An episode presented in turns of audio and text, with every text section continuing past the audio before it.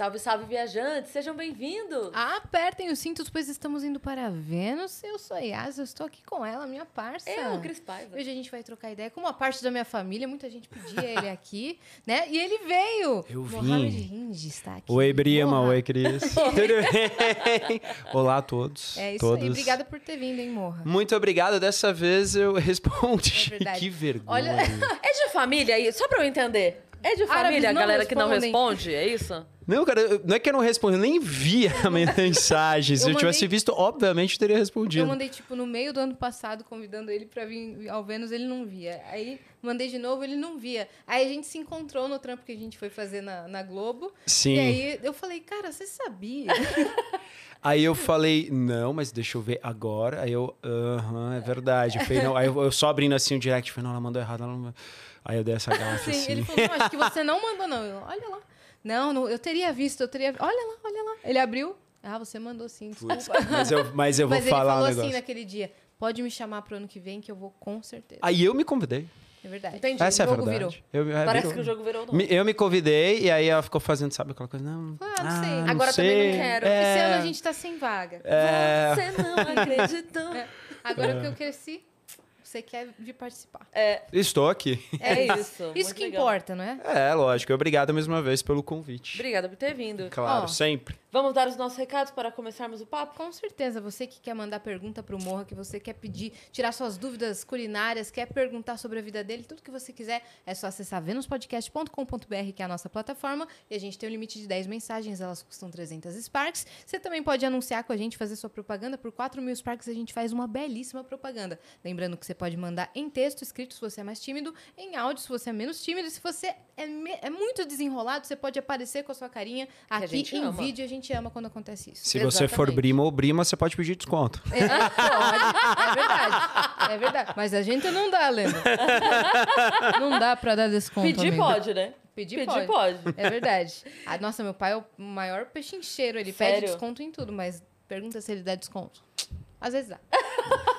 Divide em 36 vezes, né? Árabe sabe negociar. Boa. E se você estiver assistindo a gente pela Twitch, tiver uma conta da Amazon, você pode linkar sua conta da Amazon com a sua conta da, da Twitch. E com isso você vai ganhar um sub grátis por mês que você pode dar para algum canal que você gosta. E aí você consegue apoiar esse canal sem gastar o seu rico dinheiro. Exatamente. Canal de corte, se você quiser criar, você não precisa da nossa autorização assinada por escrito no DocSign. Nada. É só você esperar terminar a live pra você soltar os seus cortes. Só isso, senão a gente acaba com o seu lindo sonho e aí você vai ficar sem canal, sem nada, sem monetização. Mas a gente tem o nosso próprio canal de cortes na descrição, a gente vai ficar super, super feliz se você for lá assistir. Né? Exatamente. E hoje a gente tem uma galera Tem um time aqui, com, a aqui com a gente. gente. Um time, cara. A gente tá voando demais com esse, com esse Vênus aqui. Exato. Olha essa mesa que linda. Bota na Linda. geral, Fi.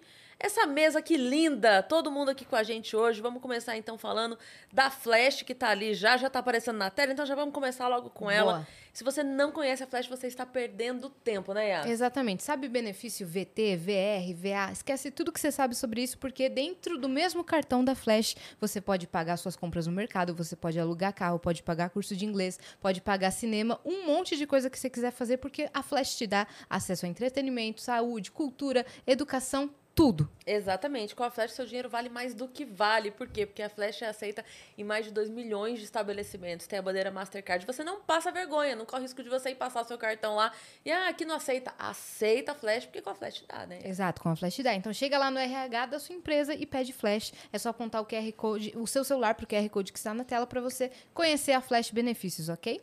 Tamo junto, Flash. É isso. E quem, também está com a gente, olha lá, Exato. já tá aparecendo também. está aqui no meu corpício. Insider, né? Que é uma marca que para você que visa conforto, sustentabilidade, praticidade, tudo, principalmente porque eles têm uma tecnologia que é a Tech T-shirt, que te dá vários benefícios também. Você pode é, você- primeiro que é anti-odor, anti-suor, não amassa, desamassa no corpo, é antibacteriano, é termorregulador, tem uma lista assim de, de qualidades, né, dentro da Insider. Exatamente. Sem contar que a Insider gasta quatro vezes menos água na produção das suas roupas. Então, é muita vantagem, né? Ter uma Exato. t-shirt.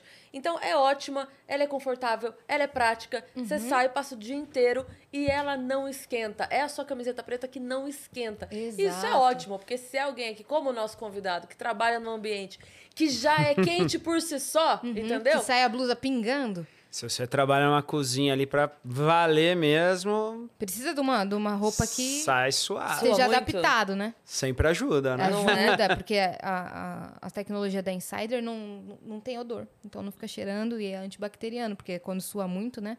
Às Vai que vezes você pode esquece dar... o desodorante também. Dá você pra pode É sair verdade. e ir direto. Pro rolê. É verdade. exatamente. Vira aqui. Já sai da É, cozinha. já sai e vem direto. E tem vários modelos, manga curta, manga longa, com golinha, sem golinha. É só você acessar lá o site da Insider que tá no QR Code, aponta pro celular pra tela. E a gente tem o quê? Cupom de desconto. Exatamente, que a gente gosta muito de cupom de desconto, então você aponta seu celular pro QR Code que está na sua tela, Vênus 12, tá? E você vai ter o cupom de desconto para você comprar com 12% de desconto. É isso aí, nós temos um presente pro Morra, né? A Insider obrigado. sempre manda presente pro nosso convidado. Muito bem. Valeu, muito, massa. obrigado. É Aê. isso. A gente quer ver você usando, hein, Morra? Vamos usar. Quem também tá com a gente hoje é o Felipe Mid Hidromel, que é a bebida mais antiga do mundo, uma bebida fermentada na base de mel, com uma receita aí exclusiva. A gente gosta muito por aqui, não é, não é mesmo? Eles têm vários sabores. Eles têm o Oak Aged, que ele é mais. Como, Madeirado. como fa- Ele é mais amadeirado, mas como fala que ele fica. É tipo assim, curando? Eu não sei. eu- Envelhecendo. Envelhecendo, Ai, obrigada. como é bom, né? Obrigada. Uma pessoa que tem um vocabulário gastronômico. Ele fica envelhecendo por mais tempo.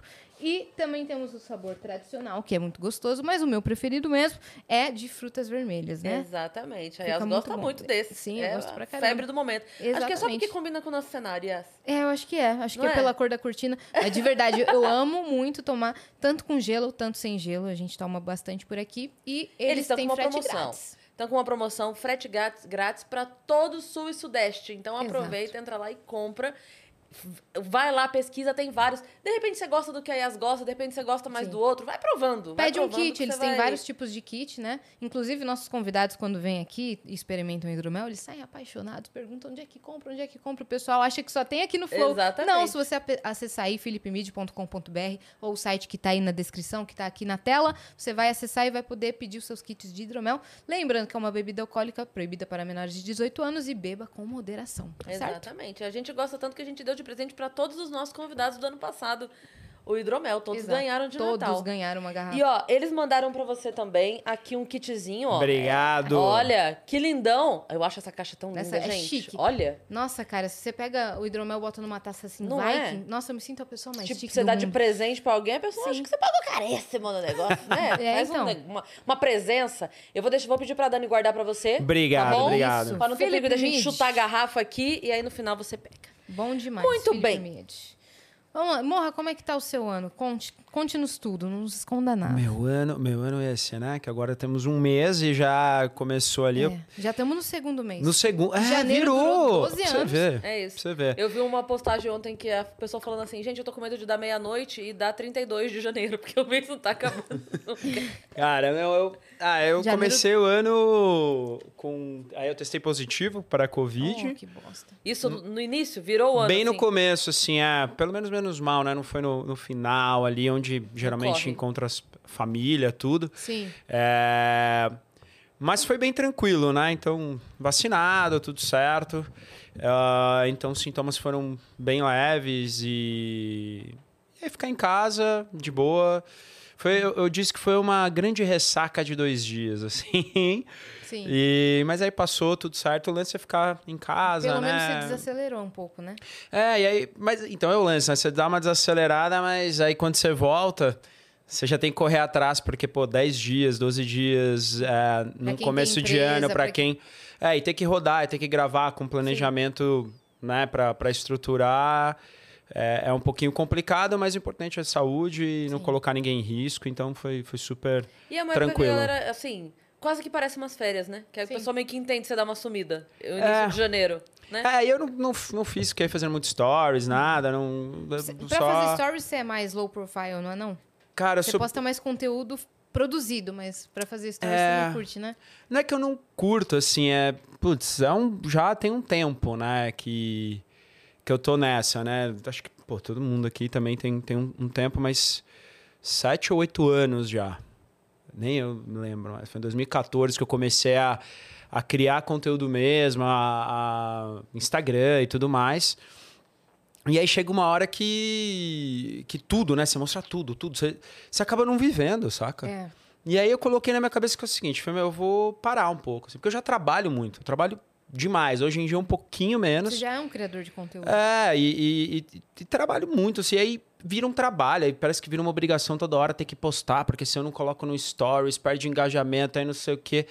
E aí eu comecei a me desprender um pouquinho disso e, e também de preservar um pouco a vida particular que a gente tem, porque a gente já se expõe tanto, né?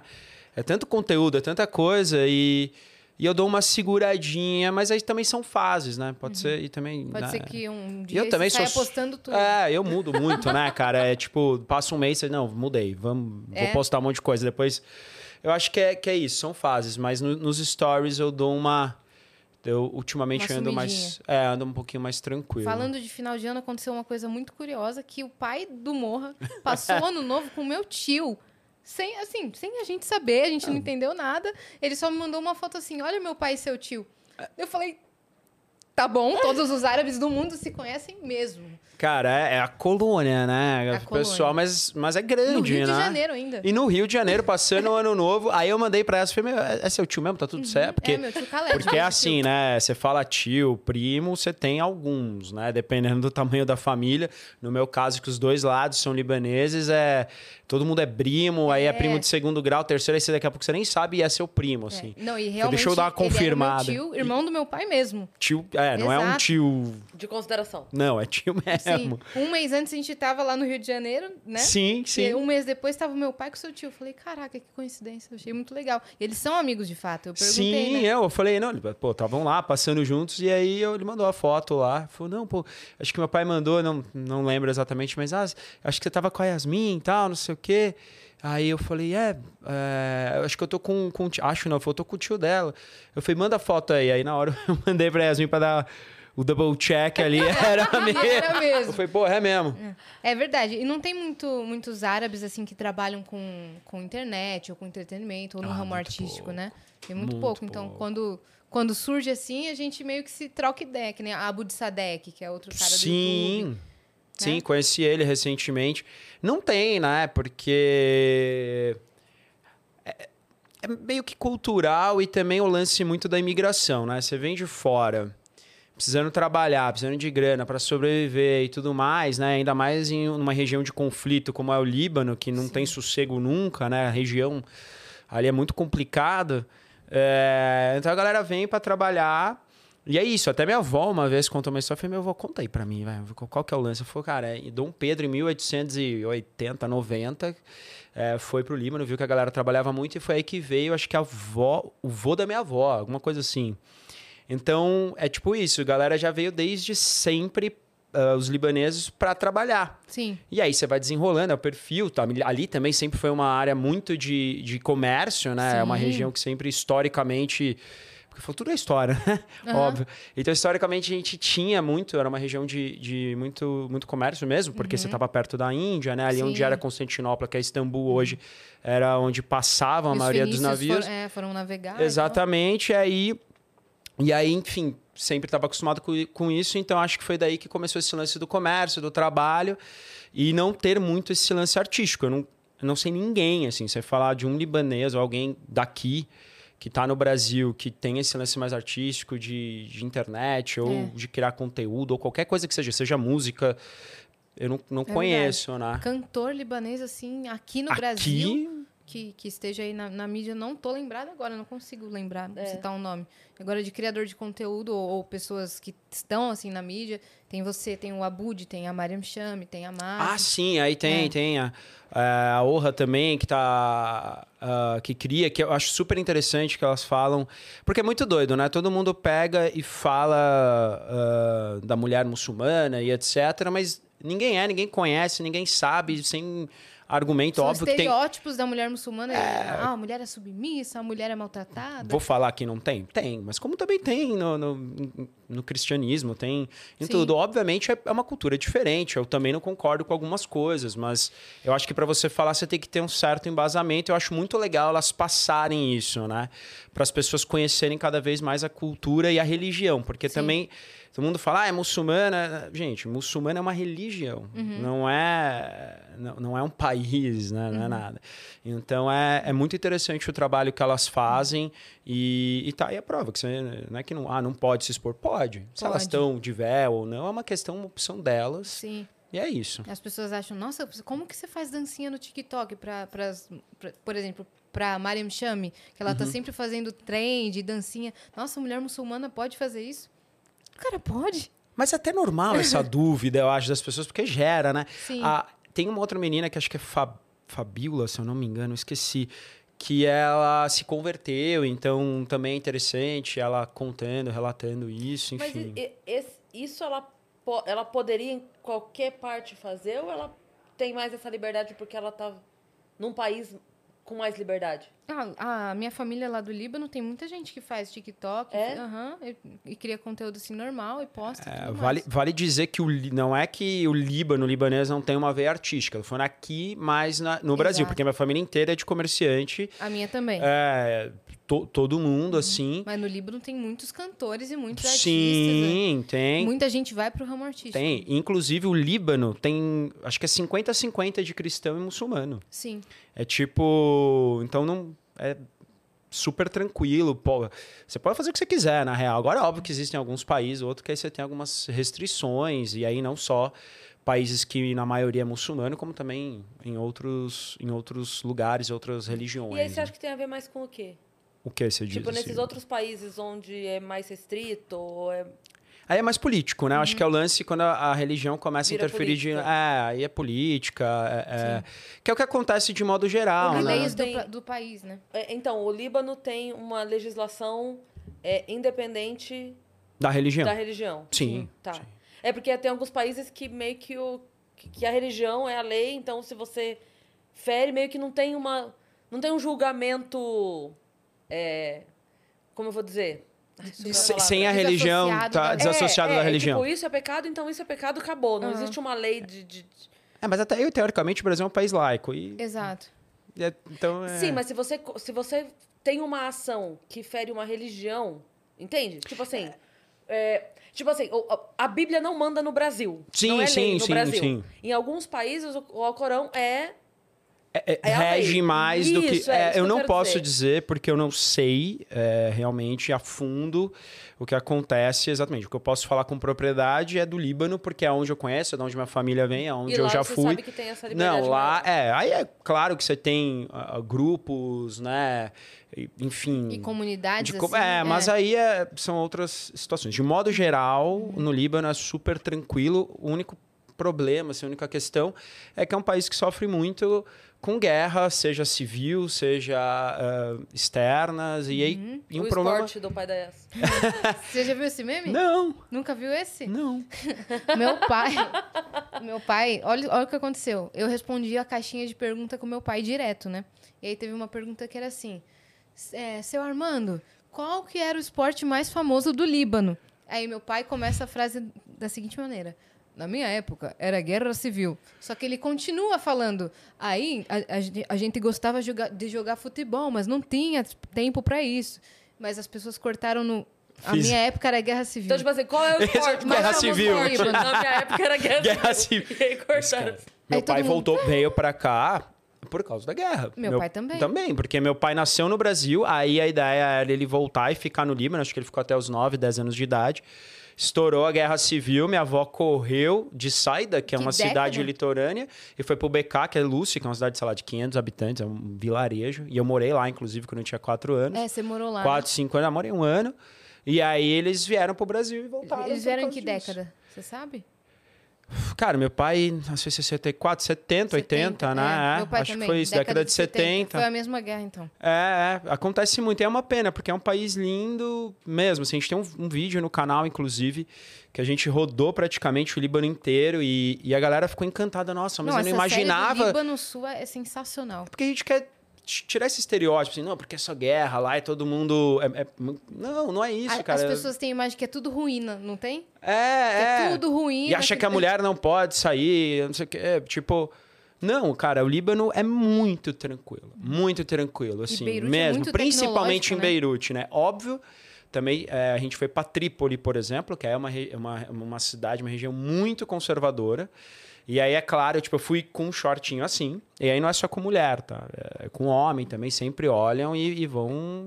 Não fazem nada, mas você sabe Fica aquele olhar. torto. É, olha aquele olhar, tira um sarro. Tá? Porque eu tava com shortinho curto, bandana, camisa florida. Então ali eu era um Um ET. é um ET. era um ET. E aí eles olhavam pra mim, com certeza nem imaginavam que eu era libanês, talvez, Sim. enfim, não sei. Então, é um pouco isso, sabe? Não- também não adianta falar que não. Em alguns lugares você tem que. Evita, sabe? Ah, para Mas quê? Beirute é muito moderno. Mas Beirute né? não, Beirute é. é putz. É, a gente encontra essa diferença aqui também, né? Aqui A também. diferença de, de liberdade que se tem no eixo Rio-São Paulo, por exemplo, Sim. para outros lugares, para cidadezinhas mais distantes Ou- e tal. ou menores, é né? muito diferente, é muito Ah. diferente. Assim, as pessoas. É, aqui na Augusta, você desce a Augusta, você vê tudo. Todas as tribos, tudo, né? tudo, tudo. Você vê tudo. E aí você vai para uma cidadezinha que eu sempre dou esse exemplo, que é Chimboquinha do Oeste, porque não existe. Então não, não corro risco de ofender ninguém. Mas Pronto, aí- acabou, né? É, isso, é, mas é do verdade, é verdade. É. Então aí você vai pra Chimboquinha do Oeste e aí já é diferente. Lá você não vai lidar com tanta tranquilidade Uhum. com algo que pra eles não é natural, né? Eles Sim. Não estão acostumados a ver, não é habitual. Então aí, como você disse, surge alguém, tipo, se você for de camisa florida na Augusta, vai ter mais 20 de camisa florida. no Eu tô até tranquilo. Vila Madalena, sacode uma árvore, todo mundo cai de bermuda e, E camisa Florida, é, exa- exatamente É isso. isso. Então, assim, É. aí, então, muito provavelmente É. é, em Beirute você vai ter mais pessoas que não vão estranhar. E Sim. no mais distante você vai ter mais gente que vai estranhar. Né? É, é por isso que, a- que a gente fala, ah, mas ah, é assim. Gente, isso acontece no mundo inteiro, em qualquer Exato. país, em qualquer lugar que você for, tem isso, enfim. É, é, é aqui, a vida, aqui é a o gente mundo, vê é meio uma, que uma isso, família infelizmente. muçulmana e a gente fica olhando, né? Sim. Fica falando, ah, os Nossa, mas como ela tá de É, tá de véu, véu nesse calor. nesse calor, enfim. Sim. É, é isso. é- O que eu sempre falo é, se a mulher, homem, seja lá o que for, tem a liberdade, for uma opção dela escolher, ok. Eu também não vou entrar muito nisso, porque também não tô ali na, na situação, né? Eu sei que acontece um pouco, óbvio que tem esse lance cultural, desde cedo, mas de, de um tempo para cá, falando de quem vive numa família libanesa, que boa parte é muçulmana, isso vem mudando muito, isso vem se adequando. Por exemplo, meu pai é casado com uma mulher é, que não é muçulmana, uma mulher cristã, acho que vai converter, enfim. Mas é, mesmo se não fosse, tudo certo. Meu tio, saca? Minha mãe, por exemplo, hoje em dia, ela, ela é, tem uma pegada de cristianismo também. Então, tipo, é muito tranquilo. Seu pai é Cada- bem cabeça aberta? é, é, é, tranquilo, porque não Você tem como não teve- ser, sabe? Você teve essa questão da religião pra você escolher em algum momento? Como é que foi isso pra você? Eu hoje, né, é, eu não, não, não sigo uma religião. né? Obviamente eu tenho um, um, um- um- um lance maior com, com o islamismo, né, com, com a religião muçulmana. Um porque, respeito um respeito, óbvio, não, respeito a gente tem sempre por todas, né? Mas a religião islâmica mais, óbvio. É, mas eu não, não É, é o sigo. que rege a sua crença, vamos dizer assim. Mas você não segue a religião. É, porque se eu não sigo, eu não sigo absolutamente quase nada da, da, da religião. Da- pra- Uhum. Sabe? Tipo, eu vou falar só pra, pra você. Ah, não Concordo. faz sentido pra mim, saca? E aí, isso também parte muito é, da pessoa, sabe? Porque tem muita gente, e, e é muito doido isso, né? Que é muçulmano, que fala que é muçulmano, mas aí vira ali, toma um golinho de uma, uma cervejinha, dá não sei o quê, come o porquinho escondido e tal. Mas e aí, quando vê outra pessoa, aponta o dedo. a ponto. É, é muito "Olha doido isso, lá." mas é do ser humano, Sim, né? Não sim, vamos sim, sim. falar que é só do, do- da religião. Mas acontece isso. E aí eu acho que minha personalidade é um pouco mais. Eu sou um pouco mais casca grossa ali, eu vou, enfrento mesmo e, e vambora. Eu sempre me posicionei e falei, não, cara, eu não, não vou. Não vou seguir, não quero. Não, e tudo bem. resistência? Ah, tem, no começo sim, não adianta eu falar que não, né? Um, um pouco sempre acaba tendo, assim. Sim. Mas nada. Nada muito Nenhuma demais. imposição, né? Não, cara, você vai, toca a tua vida, segue É, e, é e meio que uma família de advogados descobrindo que o filho vai ser pintor, né? É, de modo geral, é um, po- é um pouco isso. É um É pouquinho tipo, mais complexo, é, talvez, do que um isso, mas é por aí. Não, é, é, é tipo assim, não tem a imposição, mas é uma decepção. É, É. mas eu, é que é, não seguir a religião, ainda ir para um caminho totalmente diferente, Sim. né? Já é uma certa estranheza de algo que é muito cultural. Uhum, mas talvez você tenha um privilégio porque você é bem sucedido. Porque daí o jogo muda um pouco, entendeu? Porque se você não é, é complicado. Então, aí depois você, não é a aguenta. aí a cobrança é total, entendeu? Mas aí sabe o que a gente faz? Só pega e segue Sim. o baile. Você tem muito esse jeito, né? A gente esqueceu da surpresa. É verdade, a gente tem uma surpresa pra Ui, você. Pode quê? entrar a família do mundo. todo, Já entra todo entra mundo todo aqui. mundo tocando os tambor. ah, que massa! Que legal! Que fofo! Gente, inclusive eu fiz esse prato. mesmo. Então, a gente usou uma Que referência. legal! E o anel? O E o anel? anel? Ó lá. Eu vim com errado hoje, mas tudo bem. Você tá com o anel, o anel de leão aí, ó? Eu tô com o de leão. Árabes Que usam o de leão. legal! Muito, massa. legal. É o nosso emblema do dia, Obrigado. tá? Que as pessoas podem resgatar lá na nossa plataforma. Venuspodcast.com.br Pô, depois e o código é Ah. RINDE. É isso. Muito legal, obrigado. Que prato é esse? Esse aí foi um atum, um atum selado com coalhada seca, porque a gente joga um, um negocinho árabe jogada. Muito, que fala da comida como se fosse nada. É. Isso aí, menina, foi tão fácil. É. Aqui, ó. Aqui eu fico pensando, o quê? Como é que é que Pôs você falou pimenta aí? do reino? Pois, mas é como vocês é apresentarem aqui, né? Pô, vocês já estão acostumados, então pra vocês é mais fácil também. Pra mim é tranquilo, mas vai uma pimentinha do reino, um temperinho ali, um negocinho, mas é, é fácil de fazer, mesmo, não é difícil.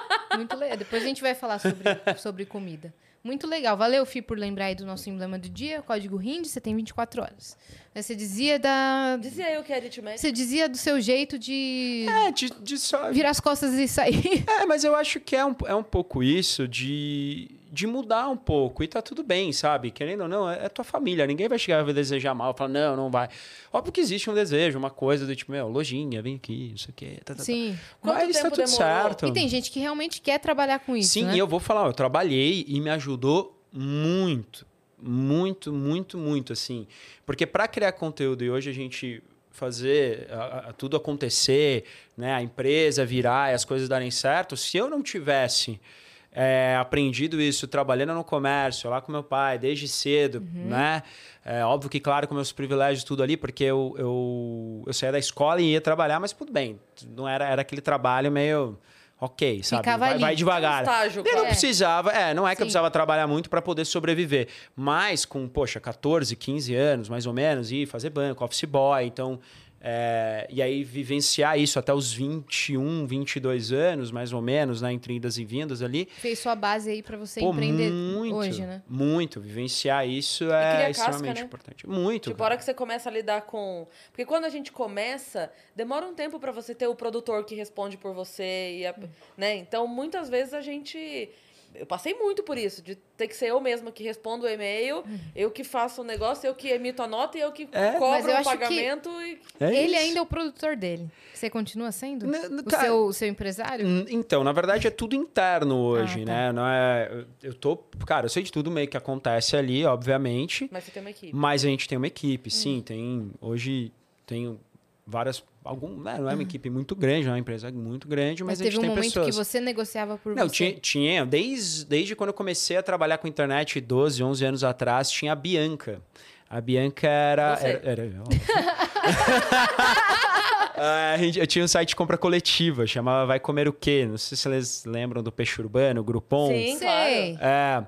E, e aí a gente fez um site, saiu o Peixe Urbano, três meses depois eu lancei o Vai Comer o Quê? Foi, o primeiro negócio foi quando eu saí da lojinha, eu falei, não, vou tocar umas Era coisas, eu cupom de preciso desconto entender. para restaurantes. Exatamente. E aí tinha, cara, ah, um saque ali, né? As pessoas mandavam mensagem e tal. E aí eu falei, "Mas vamos criar a Bianca. Você, Então, já falou com a Bianca do Vai Comer o Quê? Foi o Morra. Bianca sou eu. Prazer, É, e respondia. E hoje a, a minha irmã cuida mais dessa parte, ah, junto também com, com outras pessoas da equipe que vão dando suporte, mas essa parte comercial. E, mas eu sempre estou por trás. Então não tem alguém que fala, não, eu acho que você tem que fazer isso ou aquilo, segue por esse caminho, vai estudar aqui. Não, tem toda uma equipe que, que a gente sempre conversa e dá liberdade para todo mundo falar e ver quais os caminhos que a gente vai seguir, né? Hoje a gente está em 14 pessoas. É bastante gente. É, é bastante, mas ao mesmo tempo todo mundo dá muito sangue e ajuda nisso, então eu não, não sou eu ali. Mas vira e mexe, por exemplo, eu acabo respondendo, ou pessoas me mandam muito WhatsApp, porque no começo, faz uns dois, uns três anos que a gente deu essa crescidinha e tal, mas no começo eu era sozinho. Sozinho, sozinho ali. Tentei até ficar uns cinco meses num, numa agência. Eu falei, cara, e aí? Cinco meses não virou nada. Não, mas é tempo. Eu falei, Não, que tempo, cara? Pra mim o negócio tem que virar rápido. Senão a, a onda passa e eu tô lascado. E é difícil arrumar a pessoa que trabalha do jeito que você quer que a pessoa trabalhe. É. Em agências assim. Eu, Difícil. eu não tô fiz- falando que sou contra, mas é. Sim, É, não, mas eu- é eu- complicado. eu né? já fiquei muito louca da vida em muito lugar do tipo. Da pessoa trabalhar. de- Eu, eu detesto perder trabalho. Se eu tenho o dia livre, então, você quer me ver morrer de Doida. ódio. É eu estar com uma quarta-feira, três horas da tarde em casa, não tenho nada pra fazer nessa quarta, e o cara me perdeu um evento por causa de negociar hum, De- de 10%. Entendeu? Exato. Aí eu falo, por que animal? Ah, não. Por que, que você não me chamou? Me- É, me pergunta, caralho. Eu tinha o dia livre. Aí já começa a ficar. ai, É, não, mas eu louca. ainda tô na frente de algumas coisas. Então, sei lá, algumas marcas, eh, eu mesmo entro em contato que eu já conhecia. Sim. Então, sei lá, tenho reuniões uma vez por semana, mais ou menos, que aí são projetos maiores, que a gente faz todo um planejamento, apresenta para a marca. É, porque não é só um influenciador ou alguém criando conteúdo, a gente é um veículo de mídia. Quantas pessoas Exato. estão assistindo aqui? A a galera não tem noção que 50 mil, 100 mil, 200 mil views é coisa para dedéu. É praticamente, Sim. sei lá, o que um, um dia de TV fechada inteiro num vídeo, Sim, saca? sim. A gente tem um alcance gigantesco, é, é a realidade, não é tendência, já é realidade faz tempo. E você tem um padrão de qualidade que É isso. não- você não aceita qualquer proposta de publicidade, porque, porque geralmente é- é- elas criam um briefing, mas se não chegar no padrão de qualidade que você tem na sua empresa, você não vai pegar. É, e, e- tem que estar na Porque linguagem é a sua correta. cara que tá lá, entendeu? Exatamente. E a gente faz tudo, né, gente? Porra, você, você que tá filmando, você que tá ali produzindo, ajuda. Então é um contato muito mais próximo. né? Até quando a gente tava fazendo o trabalho na Globo, a galera falou né, pra mim, pô, moço, se todo mundo fosse assim, ia ser mais tranquilo. Que nem a gente mesmo que chega lá. Sim. A gente não pede mil figurinistas, sei lá. Ah, não? Eu- eu- na verdade, eu peço, eu peço o atum que tá ali. não, mas não peço nada. Eu levei meu, meu Ele próprio figurino. super de boa, assim. É, eu cheguei com o figurino Tranquilo. pronto. Eu olhei, ah, e o figurino? Eu tava falando, não, é meu mesmo. Falei, que maravilhoso. Eu falei, é, É isso aí. sei lá, bicho, tá tudo certo. Quer fazer sabe? o cabelo? Ah, acho que já tá bom assim. É, tá, tá tudo bem. Esse é um pouco mais fácil. Eu Acho que essa tendência nova dos criadores, dos novos dessa nova leva do que é o, seu- o artista, assim, é muito mais tranquilo. É óbvio que conforme você vai tendo mais tempo de carreira, construindo as coisas, se posicionando, você também, né, porra, não custa nada um conforto ali, um detalhe ou outro, mas super tranquilo, sabe? Acho que esse negócio de toalhas egípcias, ou que nem, sei lá, gente que deve pedir frutas, uma- Uhum, Toalhas brancas. Toalhas brancas. Acho que não tem isso, né? Então é muito. Dani, cancela muito as toalhas doido. brancas, por favor. Cancela, por Ele favor. não pediu, achei que fosse. Mas a cerveja talvez você. Quer mesmo? Pô, eu não sei. Vamos tomar uma cervejinha? Não, não sei se Você pode. fica à vontade, Dani. Você Eu pega tomo, pra ele, eu tomo uma favor. cervejinha. Se quiser comer alguma coisa, fala que a gente já pede. Não, tá Uns- tudo Uns certo. aperitivinhos. Não, não, tá tudo bem. fala. Não quer aí, mesmo? Tábua de Não, eu queijo, tô bem mesmo, tô tranquilo. dadinho de tapioca, Pô, aqui, coxinha. gente, aqui também vocês estão num espaço, parabéns, hein? Chique, vocês. Legal, né? Tá legal. Tem uma praça de alimentação daqui a pouco aqui. Da... Vai ser aqui. Eu vi que tem uma Globo, Pique Globo. piscina, tá? Ah, você viu? Você Então, foi dar eu uma Eu vi olhada? um vídeo de alguém, não sei se foi em stories, eu Foi- vi alguém eu mostrei a mostrando piscina. que, que tava coberta, não sei por Exato, causa da chuva, então sim. foi Foi nos meus Não, e ontem rolou um baita churrasco aqui, porque o convidado do Flow. Foi o netão do bife. Ah, o Netão, eu vi, eu tava, É. tava vindo agora. Eu, puta, adoro o Netão. E aí Sim. ele veio, pegou aqui em cima, tem uma área boa pra churrasco, ele botou ali, todo mundo comendo churrasco até. Quando que ele veio gravar? Veio ontem. E que carne. Se Nossa. soubesse, aí eu tinha vindo ontem Olha gravar, aí, porra, aí, ó, caramba, já. Você ia Cara, lascar um te- churrasquinho. Todas estavam maravilhosas, mas teve uma carne que ele tirou, não foi? É. Aquela que todo mundo fez assim, o que que tá acontecendo? Ele falou que é a segunda parte mais mole. Que a primeira é o baby beef, é isso? A primeira é o mignon. Filé- Ele filé falou mignon. só perde pro mignon. É. Hum. Tem muito corte de carne que não precisa ser a picanha. Não É. precisa, tem, tem vários cortes de carne mais baratos para fazer. Opa, muito obrigado. É Gente, isto. Pedi, chegou É mesmo. isso, cara. Entendeu? É isso. Mas tem vários cortes de carnes. É, é que agora barato tá difícil, né? Tudo tá caro, né? Sim. Até o músculo a 100 tá difícil. Tá tudo Mas não caro. precisa ser só a picanha, só Cuidado, o filé vai cair. Vai cair. Eu tava vendo você falando e eu... Nem bebi já tá caindo. Mas tem vários cortes que são mais tranquilos, assim. Até os cortes que eu mais gosto são as carnes mais baratas, mais rígidas, teoricamente, que você precisa cozinhar, que são os cozidos, né? Sei. Então, tipo, pô, nada como um músculo, aquela carne de panela, Nossa, delícia, a carne de panela é 100, uma delícia. rabada, Uhum. que é o rabo, o rabo do boi, é, bochecha de boi. Eu costumo falar que, que dos, bochecha eu nunca comi. os animais, assim, né? é, a cabeça é a melhor parte. Seja do peixe, do boi, Do frango é mais difícil porque a cabeça não tem muito, mas o pescoço é muito bom do frango. É, e do porco também, a, a- a cabeça é a parte que eu mais gosto. A bochecha tem muito colágeno, tem uma gordurinha no meio. Sabe aquela coisa quando você fica lambendo os benços? Sei. É, na É, cabeça a a, parte gente da cabeça. é, encontra em outras partes também, mas tem isso. E no peixe também tem. Então é muito doido. Tem muita gente que joga fora a cabeça do peixe, ou o colar, né? O pescoço, né? Quando vai chegando na cabeça do peixe, joga fora. E é a parte mais gostosa. E do boi também, a língua também é uma delícia. Então, isso é muito doido, porque isso é muito do Brasil, assim. No Líbano não, não, tem isso. Meu avô. Você vê como é cultural também, né? Meu avô Sim. sempre comeu tudo. Comia cabeça de carneiro inteira, é, carneiro eles cérebro, comem muito. tudo, assim. E aí eu aprendi e levei isso Aqui é comigo. quase no limite. Você bota É, se você, comer. se você falar só, não, não precisa nem ir pro cérebro. Se falar da língua, já fala. É. Sim. Eu É. vi o meu, o meu avô matar um carneiro, um bode, na real, assim. Hum. Pra, pra fazer pro ano novo. Eu vi ele matar. Aqui. Não, eu, eu Ele vi é também. cultural, entendeu? Eu No via Ramadã isso. tinha isso. É, com oito anos de idade, sete anos de idade, já via o boi é, morrer. Porque você vira ele pra Meca, né? Que é a cidade sagrada Sim. e tal. ah, e aí, com o menor sofrimento possível, tudo. Tem um, um ritualzinho. Exato, meu avô fazia esse É, ritual. corta o pescoço, deixa o sangue todo escorrer, enfim, etc. Mas eu, E eu, isso é eu dei uma leve até. traumatizada depois que eu vi essa cena aí. Cara, pra mim foi um pouco ao contrário, assim, né? Mas enfim, a gente tá falando meio de morte, assim? Mas é, mas é muito doido. Mas é muito doido, porque resumindo assim, é importante as pessoas saberem de onde vem o animal. Era um animal, ele tava andando, ele era um ser vivo. E aí, porque teve uma vez que eu cozinhei um porco inteiro, né? Eh, e aí, pra assar ele, ele ficou meio que crucificado, parecia e tal. por- não porque eu tava querendo fazer uma menção de Jesus, nada disso. Ah. Imagina, porque ele, dessa forma, ele espalmado, aberto, ele vai assar de uma forma melhor. Ele tava com a cabeça, tudo certo, tudo certo, enfim. Ele tava inteiro. E a galera começou a ficar em choque. Que absurdo. E sabe quem reclama?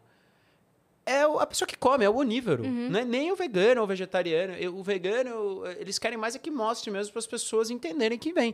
Eu falei, gente, bacon não cai do céu. Você vai comprar um pedaço de carne No ali que tá no plástico adora. ali. É, Nem não- planta, né? Não dá pra colher bacon. Não Ai, dá. Tá uma época boa pra plantar bacon, menina. É, teve uma outra história que eu fiz um pato também, o pato tava com o pescoço, cabeça, eu falei, gente, mas vocês querem que eu faça o quê, entendeu? É, é isso, assim. Então, pra mim, de modo geral, foi, foi importante até, porque aí eu comecei a entender isso, sabe? Que pra você comer um animal, ele era um ser vivo, etc. Você passa a dar mais valor e passa a comer todas as partes dele, sabe? Pra não ter o desperdício, né? Uhum. Sim. É isso, mas eu... Netão, me chama. Chama nós. Boa. Chama Bom, nós. mas você estava dizendo que você morou no Líbano quando você tinha 4 anos de idade. Por quê? Minha família foi é, toda pra lá pra ficar uma temporada, ficar um, um ano. É você, sua irmã seus pais? É, minha, minha mãe tava grávida, a gente foi, aí meu pai acabou voltando por causa do trabalho, tudo, e a gente ah, ficou por lá e deu nove meses, dez meses, e aí eu voltei. Aí eu morei em Lucy mesmo, né, que é a cidade bem do interior e tal, assim, Uhum. meio com neve e tudo mais, que Sim. neva lá mais pra cima nas Você montanhas. tem alguma lembrança de quando você morou? Tenho, tenho. Muito da neve. Na A sua neve. lembrança é neve, neve, neve. É neve, é um pouco da neve e a cidade ser muito pequenininha. Mas eu era muito pequeno, né? Não falava árabe. Então, acho que eu falava, mas assim, muito melhor do que eu falo hoje, provavelmente. porque eu não falo nada E hoje. criança pega rápido, né? É, falava, acho que falava inglês também, porque lá era. É, tem muito lá é inglês, né? francês e árabe, né? E árabe, é. Inglês todo mundo fala, francês também, tanto que lá é. Merci pra cá, bonjour pra lá, sim, né? sim. E É tem bem- muito brasileiro também, né? Uhum, Tem uhum. muito brasileiro no Líbano. Lucy, que é a cidade onde é minha família, todo mundo fala português. Sim, assim. é, muito isso é doido, né? Nossa, eu É. quero tanto ir pra lá. Eu quero muito ir pra lá. Eu quero fazer um projeto parecido com o seu, na real, de filmar. Só que eu não vou filmar a experiência gastronômica em Ah, si. você mostra de modo geral. Exato, quero mostrar de modo geral e onde meu pai cresceu e tudo mais, e contar a história da família. Marcas. Vamos patrocinar esse Vamos. meu sonho, minha vontade, por favor? Vai ser muito legal. Nossa, vai ser incrível. Acho que é um, vai ser incrível. Acho que é um a dos gente pode projetos da marcar minha na vida. mesma época que a gente para o Vênus. É. Você vai pra lá, Vocês- eu vou pra Portugal. Isso. E a Cada gente uma realiza um um- sonho É isso. E depois a gente é volta isso. com Que conteúdo o da Aurora Boreal eu não posso marcar assim, porque tem que ser na época. certinha, É. né? E uma dúvida, como é que vocês, vocês não tiram? Não. Vocês param um tempinho ali. Na verdade, no Porque é final todo do ano a dia, gente né? Todo parou uma semana. Uma semana. Uma semana a gente, A gente parou, parou uma semana, porque a gente gravou até a antivéspera do Natal, a gente tava aqui. Aí gravamos os especiais, saímos. Uhum. E ainda assim Então- foi, foi. Só paramos Uhum. de verdade mesmo essa semana, porque além de tudo, o estúdio tava de mudança. É, mas então gente eles precisavam parar uma semana. teve Vênus dia 24, teve Vênus dia 28, dia 31, dia 3. Tudo ao vivo. Não, Não. gravado. Ah, não, era gravado. É, E fez quando Ah, eu tá. tava no Rio, é, Não, foi mesmo assim. a gente fez gaveta, cinco gavetas pra eu poder estar no Rio. E quando a Cris foi gravar o filme em Brasília, a gente fez gaveta também. É. Mas aí são, são es- é esporádicos, Esporádico, porque pontual. a maioria é tudo ao É, vivo. Tudo ao né? vivo, Não, todos ao os vivo. dias, segunda a sexta. Cara, é muito louco isso. Tamo Parabéns. viu? Ô, porque obrigada. porque eu, fi- eu fico pensando, né? Eu, eu escrevi um projeto lá, quando eu fui participar do Felipe, assim, fiquei. Né, que foi o primeiro podcast que eu participei do Felipe Solar, aliás, ele é querido. Querido demais. Cara, muito legal, muito legal. E ainda não tava nem no hype dos Não, tava né? começando, aí eu tinha criado um projeto. Falei, meu, isso aqui é a cara de algum. De, de alguma empresa de delivery. Falei, pô, gente, você tá ali trocando uma ideia, pede um delivery, come junto. E aí eu tinha pensado muito em, em, em fazer, assim. Aí desencanei e, e- e falei, deixa, eu já tô fazendo outras coisas, não rolou marca, grana, vamos seguir. Mas, Mas, aí você depois. pode mandar comida pra cá, a gente deixa. É verdade. Não, e, vão- e talvez as marcas podem vir e que, né, aí, pô, vocês vão Claro, ser as é. primeiras convidadas. Só que eu Opa! fico pensando, eu falo, gente, é muito trampo, é muita gente diferente, assuntos diferentes. É, para trocar ideia, eu falo, Sim. meu, eu ia pifar, cara, eu ia surtar, assim, porque é muita coisa, E no meu. final do ano Eu a não gente vou nem fez... comentar nada sobre isso. É, no final do ano a gente fez um, o nosso especial de encerramento do ano. Durou quatro horas. Quatro horas? Uhum. A gente comentou o nosso ano. Então a gente botou na tela. Episódio a episódio. É, a gente botou na tela a, a, a lista do YouTube assim, de todos os nossos vídeos e a gente foi comentando. E a gente ficou assustada que a gente lembrava de todos os episódios. Detalhes de todos os episódios. Cara, que doido. Por isso que nossa, nossa mente vai ter um burnout daqui a pouco. Porque a gente armazena informação de todas as conversas que a gente tem aqui. Mas deve ser muito louco, porque Mas é vocês rico devem demais. aprender Não, muito. é muito né, bom. cara? É maravilhoso. É maravilhoso, mas é doideira. É doideira. Vocês estão o quê? Mas um tá ano, né, que vocês projeto mais lindo, fizeram, né, exato. agora. Projeto mais lindo e mais louco da nossa vida. Nossa, assim. com certeza. Nossa. Com certeza. Ainda Tá bem que eu não fiz o podcast. Mas você poderia fazer menos, men- com menos frequência. Com menos frequência. ele, Né? E menos tempo. É Sim. louco, mas também é apaixonante. Porque a gente já conversou com gente aqui que tá fazendo e que tá fazendo menos. Tá fazendo tipo um por semana ou dois. E a pessoa fala assim, cara, eu tô adorando, eu tô querendo aumentar a quantidade, Sim. eu tô. Meio viciante. aqui é meio. né? É. É, viciante. É. viciante. Quando falta um na semana, a gente já fica, caramba, a gente. Ah, pois sexta-feira não teve, É. ela não veio pra cá? Não, cara, Eu mas- vim pra cá mesmo. Ela começou a fazer vídeo. Fiquei aqui. Tô aqui. Mas, é- Nem é- teve. Ontem nós saímos daqui, era três da manhã. Mas sabe que eu, que eu senti um pouco disso da pandemia? Que o trabalho meio que virou um pouco a família, o social, Total. tudo ali. Porque você não pode sair, a não ser. Né, tem que trabalhar quando, quando as coisas deram uma amenizada.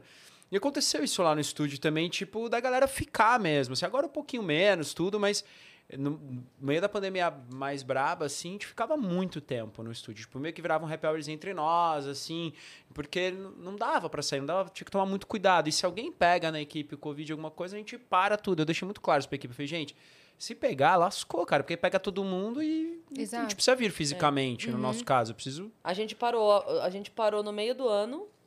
É, a, a Yas testou Eu testou tive positivo. Aí a agosto gente do fez ano passado. remoto, né? Com, com a Yas remoto. A Cris testou negativo, graças É, a Deus. Mas teve vários momentos assim de dúvida na casa. Aí a gente cancela um É. dia, dois, faz o teste, enquanto a gente não souber que todo mundo tá ok, a gente Sim. não volta. Mas eu acho que o papo ainda, o remoto vai, vai bem, né? Eu vi até como que a TV estava se comportando, né? Então, o, o papo com o Bial, ele também É. fazia, começou a fazer de casa, a galera com fone, é óbvio, né? O áudio não é aquela coisa, não tem Mas esse áudio muito a gente bom. sentiu aqui assim, Mas- quando é uma de nós no remoto, dá. O convidado remoto não rola. Porque o foge do convidado- controle. É, o convidado é aqui, pá, pá, pá, pá. Ah, tá. O delay estraga o que é pra ser o flow, a fluidez do Da papo. coisa, né? E a internet da pessoa não é boa, aí é o fone, aí fica com aquele Exato. som de lata. É é- muito Aí a delay, pessoa que tá sabe? em casa assistindo cansa, entendeu? Fala, pô, tá dando muito problema, não vou ouvir. O ideal sempre é, Sim. é aqui, né? Exato. Então a gente tá tomando todos os cuidados, por isso que a gente fez questão de esperar a moça do teste e tal. Sim, foi testado. É. Mesmo tendo agora, mesmo assim, pô, tem que testar. É enfim, segurança nunca é demais, né? Na pandemia, cê- então você continuou gravando os, os conteúdos. No começo da pandemia foi muito doido, né? A gente. Eu até me perco nos anos, foi 2020. A gente. Nossa, já faz dois anos. É, eu sempre acho que foi 2019, mas 2020. É, agora dia 13 de março vai ser o, o Aniversário aniversário, da do Covid. parada. Dois anos, né? É, o... E a gente esperava que ia. 15 dias. É, e, e esperava que ia ter Coitados. carnaval, e todo mundo, né? Eu fiz- Coitados. Eu sempre falo isso, eu fiz uma mala de 15 dias e fui pra casa da minha mãe. E, e não, não 15 dias virou. Eu, é- ach, eu achava que ia ser um ano. Seis meses, um ano. Mas é, me, me Eu, lasquei. eu lembro, assim, como se eu estivesse ouvindo. Eu lembro. Do, da- o Mandetta falando, eu lembro da, da boca dele falando, nós vamos até setembro. Aí eu fiz, é o quê? O quê? Cara, E eu, tá chegando mais um setembro já. né? Mas foi, acho que agora, vamos, vamos torcer, mas foi muito doido, porque a gente tinha acabado de voltar da Califórnia, que a gente foi fazer a nossa série por lá gravando vídeos, e foi tipo a série mais linda que a gente fez, mega produzida, com, com incentivo do governo, com grana, fazer um negócio bem feito, com equipe de quatro, cinco pessoas, mais equipe lá. Eu, tipo, nem de van pela Califórnia, assim, gravando. Porque, tipo, tudo a gente começou fazendo viagem em 2017, 18, só eu e o Ribas, que é o diretor, que tá comigo até hoje. Beijo, Ribas. É, e apresenta também lá no canal agora. Salve, Ribas. É, sozinho, eu e ele, eu fazendo produção, mochilinha, ele filmando, um perrengue desgraçado. Perrengue. E saía, o vídeo ficava muito legal. Mas aí a gente foi evoluindo e a gente voltou dia 16 de fevereiro, se eu não me engano. E a galera meio de máscara e tal, e aí a gente ouvindo Covid, mas a gente, ah, nada. E aí a gente já tinha na sequência, porque o ano de 2020 é onde a gente queria se consolidar como viagem mesmo, assim. E aí a gente já tinha marcado, tava marcado pra gente ir pra Salvador, Bahia gravar, a gente ia voltar de Salvador, Bahia, e aí a gente ia pro Japão, cara. Tava É marcado. Não é impressionante? Marcado. Todo mundo, todo mundo que a gente conversa Não. tinha o ano de 2020 como uma grande virada. Sim. em não é? Tinha. Uhum, tava planejado uma coisa que seria muito grande e tudo mais. Todo mundo. Teve o, o, o Big Up, que tava, veio, a banda veio conversar aqui com a gente, eles falaram assim que eles têm a impressão que eles estavam no estúdio terminando de gravar a música e o cara mordeu o morcego na mesma Foi. hora, assim. Porque foi impressionante d- d- O timing, O ali, o timing. né? timing, é. É por, não sei também, né? É Se fosse também agora, ia ser a mesma coisa, sabe? Sempre vai ser o ano que. Não sei, mas nesse caso ia ter isso. Tinha assim. muita gente com coisa engatilhadinha, É, né? e É. eu tava fechado, a gente ia pra um projeto pelo Google, Ai, é pré, pré-Olimpíadas. Não, cara, com Nossa. estrutura. E Japão é um sonho. incrível isso. É um sonho conhecer o Japão e não tinha nenhum canal brasileiro que, que ti- tivesse feito um conteúdaço ali, bem produzidão, sabe? E, tipo, então ia ser uma coisa que ia explodir. E os vídeos de viagem, o vídeo da Califórnia a gente acabou soltando no meio da pandemia, foi um- uma tensão que a gente falou, meu, solta, não solta, a gente esperou quatro meses. Aí soltou e foi um sucesso, a galera falou, Todos meu, os de viagem seus são, Bomba, são um sucesso, porque a, a produção é muito de ótima qualidade, ah, sabe? obrigado, O conteúdo, gente... Eu gosto muito do conteúdo. Tinha que virar se uma série de, de plataforma de streaming, na minha opinião. É, então, a gente, a gente tenta ver, porque é muito difícil produzir conteúdo de forma independente. É muito difícil, É. cara. Não tem verba, você não tem o apoio de marca constante. A galera chega e fala, morra, teu estúdio teve, teve tem investidor? Não, não tem, cara. É a gente lá dando sangue. É, a gente começa o ano zerado, cara. É tipo, começa do zero pra ir atrás, assim pra pra fazer a coisa acontecer. E quando saem essas viagens, é quando rola um, um trabalho, alguma coisa que coincide e vai. Então, por exemplo, quando a gente começou mesmo a gravar, viagem, eu fechei um trabalho com o Wix, que era um, um site, uma plataforma de site. Desculpa, não sei se eu posso falar, mas Pode, enfim. claro. É, que é lá de Israel. Então rolou isso. Então, tipo, vamos para Israel gravar. Tinha uma escala em Istambul. Aí eu falei, opa, então vamos gravar. Na escala, a exato, gente já fica três dias lá, grava em Istambul, grava em Israel. Aí, dez dias antes da gente ir para Israel, rolou um trabalho muito, muito legal, com a Globo, inclusive, também, da gente produzir uma parada na Rússia pré-Copa do Mundo. Ah, E aí a gente então falou, porra, fechou. foi aquilo que a Thalita mencionou lá? Foi que a gente Ah, gravou isso, que a gente. Foi aí que eu conheci a, a Thalita, ou a gente já se conhecia, a gente se reencontrou lá. E aí foi, foi nesse rolê que a gente foi como produtora e também eu fui a- apresentar um- uma sériezinha lá. Então a gente aproveitou e começou a gravar a viagem ali, só eu e o Ribas, e aí as coisas foram acontecendo. Então a gente não tem, não é que eu vou, pego grana, não, vamos pra Moscou gravar e é isso aí. Não, não tem como. Então a gente precisa de verba, é muito difícil. Então, quando vem um streaming ou um outro veículo com verba, isso ajuda muito, sabe? Porque aí você consegue produzir com qualidade, sem perrengue, fazer uma coisa Tem bem uma equipe, feita, é. uma equipe. E, e entender que a gente tem um, um alcance gigantesco, saca? E não, e, e não é só, ah, porque o filme tem uma produção maior e tal. Tem muita gente que faz viagem, conteúdo de receita, que é mais simples, que é com celular e tem um alcance incrível e é legal também, sabe? Tem para todo mundo. Eu acho que o grande lance é, é marcas, público, tudo de modo geral, é, entenderem isso, sabe? Para que aí continue apoiando não só é, criadores de conteúdo de viagem, de gastronomia, mas todos, sabe? Todos, exatamente. Mas como é que você entrou nessa de, de cozinha, de comida, de gastronomia? Você já cozinhava desde pequeno? Cara, chique você assim, sabe, não? né? Aham. Achou que eu ia virar, né? Mas é. Ah, você sabe, não sei se era assim na sua família, mas, meu, família árabe libanesa, né? Assim. é, Família grande, em roda, em volta da mesa. E aí, mesa enorme, meu, mesa. Na casa da minha avó tinha uma mesa que ia daqui até lá. Não existe mesa de quatro cadeiras, não. De, até de- lá, juro de por quatro Deus. lugares, não. Daqui até lá. Era enorme, aí é tudo muito farto tal. E aí, enfim, aí eu via minha avó cozinhando. Minha mãe é uma cozinheira de mão cheia. Meu tio também co- cozinha muito bem. É, e aí foi aí que eu comecei a ter esse, esse contato. E aí, como minha mãe precisava sair para trabalhar, e aí algumas vezes eu acabava cozinhando, já sabia ali um pouquinho. E aí você vai desenvolvendo isso. Eu sempre gostei de comer, né? Acho que eu gosto mais de comer do que de cozinhar. E aí foi desenvolvendo. Aí na faculdade, morando sozinho também, né, em República, eu meio que virava o cozinheiro oficial da Você fez galera. gastronomia na faculdade? Não, eu fiz administração de empresas. é, E aí a gente morava em seis pessoas. E aí eu era meio que o, o- o cozinheiro ali que gostava muito. E aí foi desenvolvendo. Aí foi até aí que eu fui participar, depois de um, de um tempo, num, num, num reality show, no Masterchef. E aí as coisas foram caminhando para o que é hoje. Não, assim. agora você tem que contar da sua participação no Masterchef. Pô. É uma participação linda e maravilhosa. Você que se inscreveu? Foi porque o que acontece, né? Um, o Masterchef era a primeira temporada, né? Então, quando você é uma primeira temporada que você não tem. Não tem como você soltar na TV ali, gente, se, se inscreve aí na segunda temporada. As pessoas não sabiam que era o Masterchef.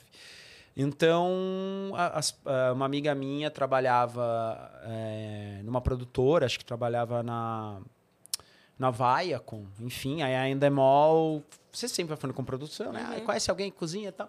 Ela falou, tem um amigo, ela me, me avisou, você quer? Eu falei, ah, me indica lá. Mandei meu vídeo, tudo. Em que Fiz momento que você tava da vida?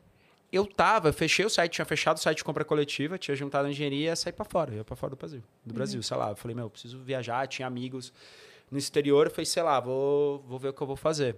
E tava com passagem marcada, tudo certo. Eu ia pra Irlanda, porque na época o visto era muito fácil, podia trabalhar, porque não dá, né? Tudo bem que o euro lá era bem mais barato do que hoje, mas não, não- dá, né? Você chegar lá com um real e só sobreviver. Então a gente, eu ia pra Irlanda, ia ver o que ia acontecer e de lá eu ia seguir e, e tudo mais. Só que aí cancelou tudo. Desmarquei porque eu fui participar do programa.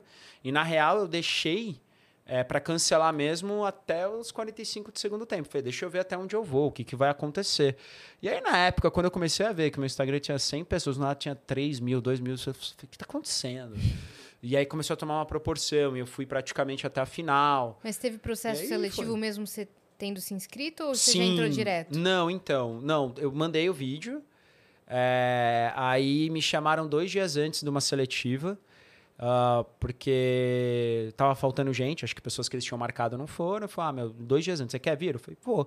Na hora que eu cheguei na fila, era no Pacaembu, 300 pessoas. ah, isso passava na, na- na- Era um episódio do programa, hoje em dia não é mais. E aí, quando eu comecei a conversar com as pessoas na fila, aí metade, sei lá, todo mundo já tinha feito um teste, já tinha feito teste de VT.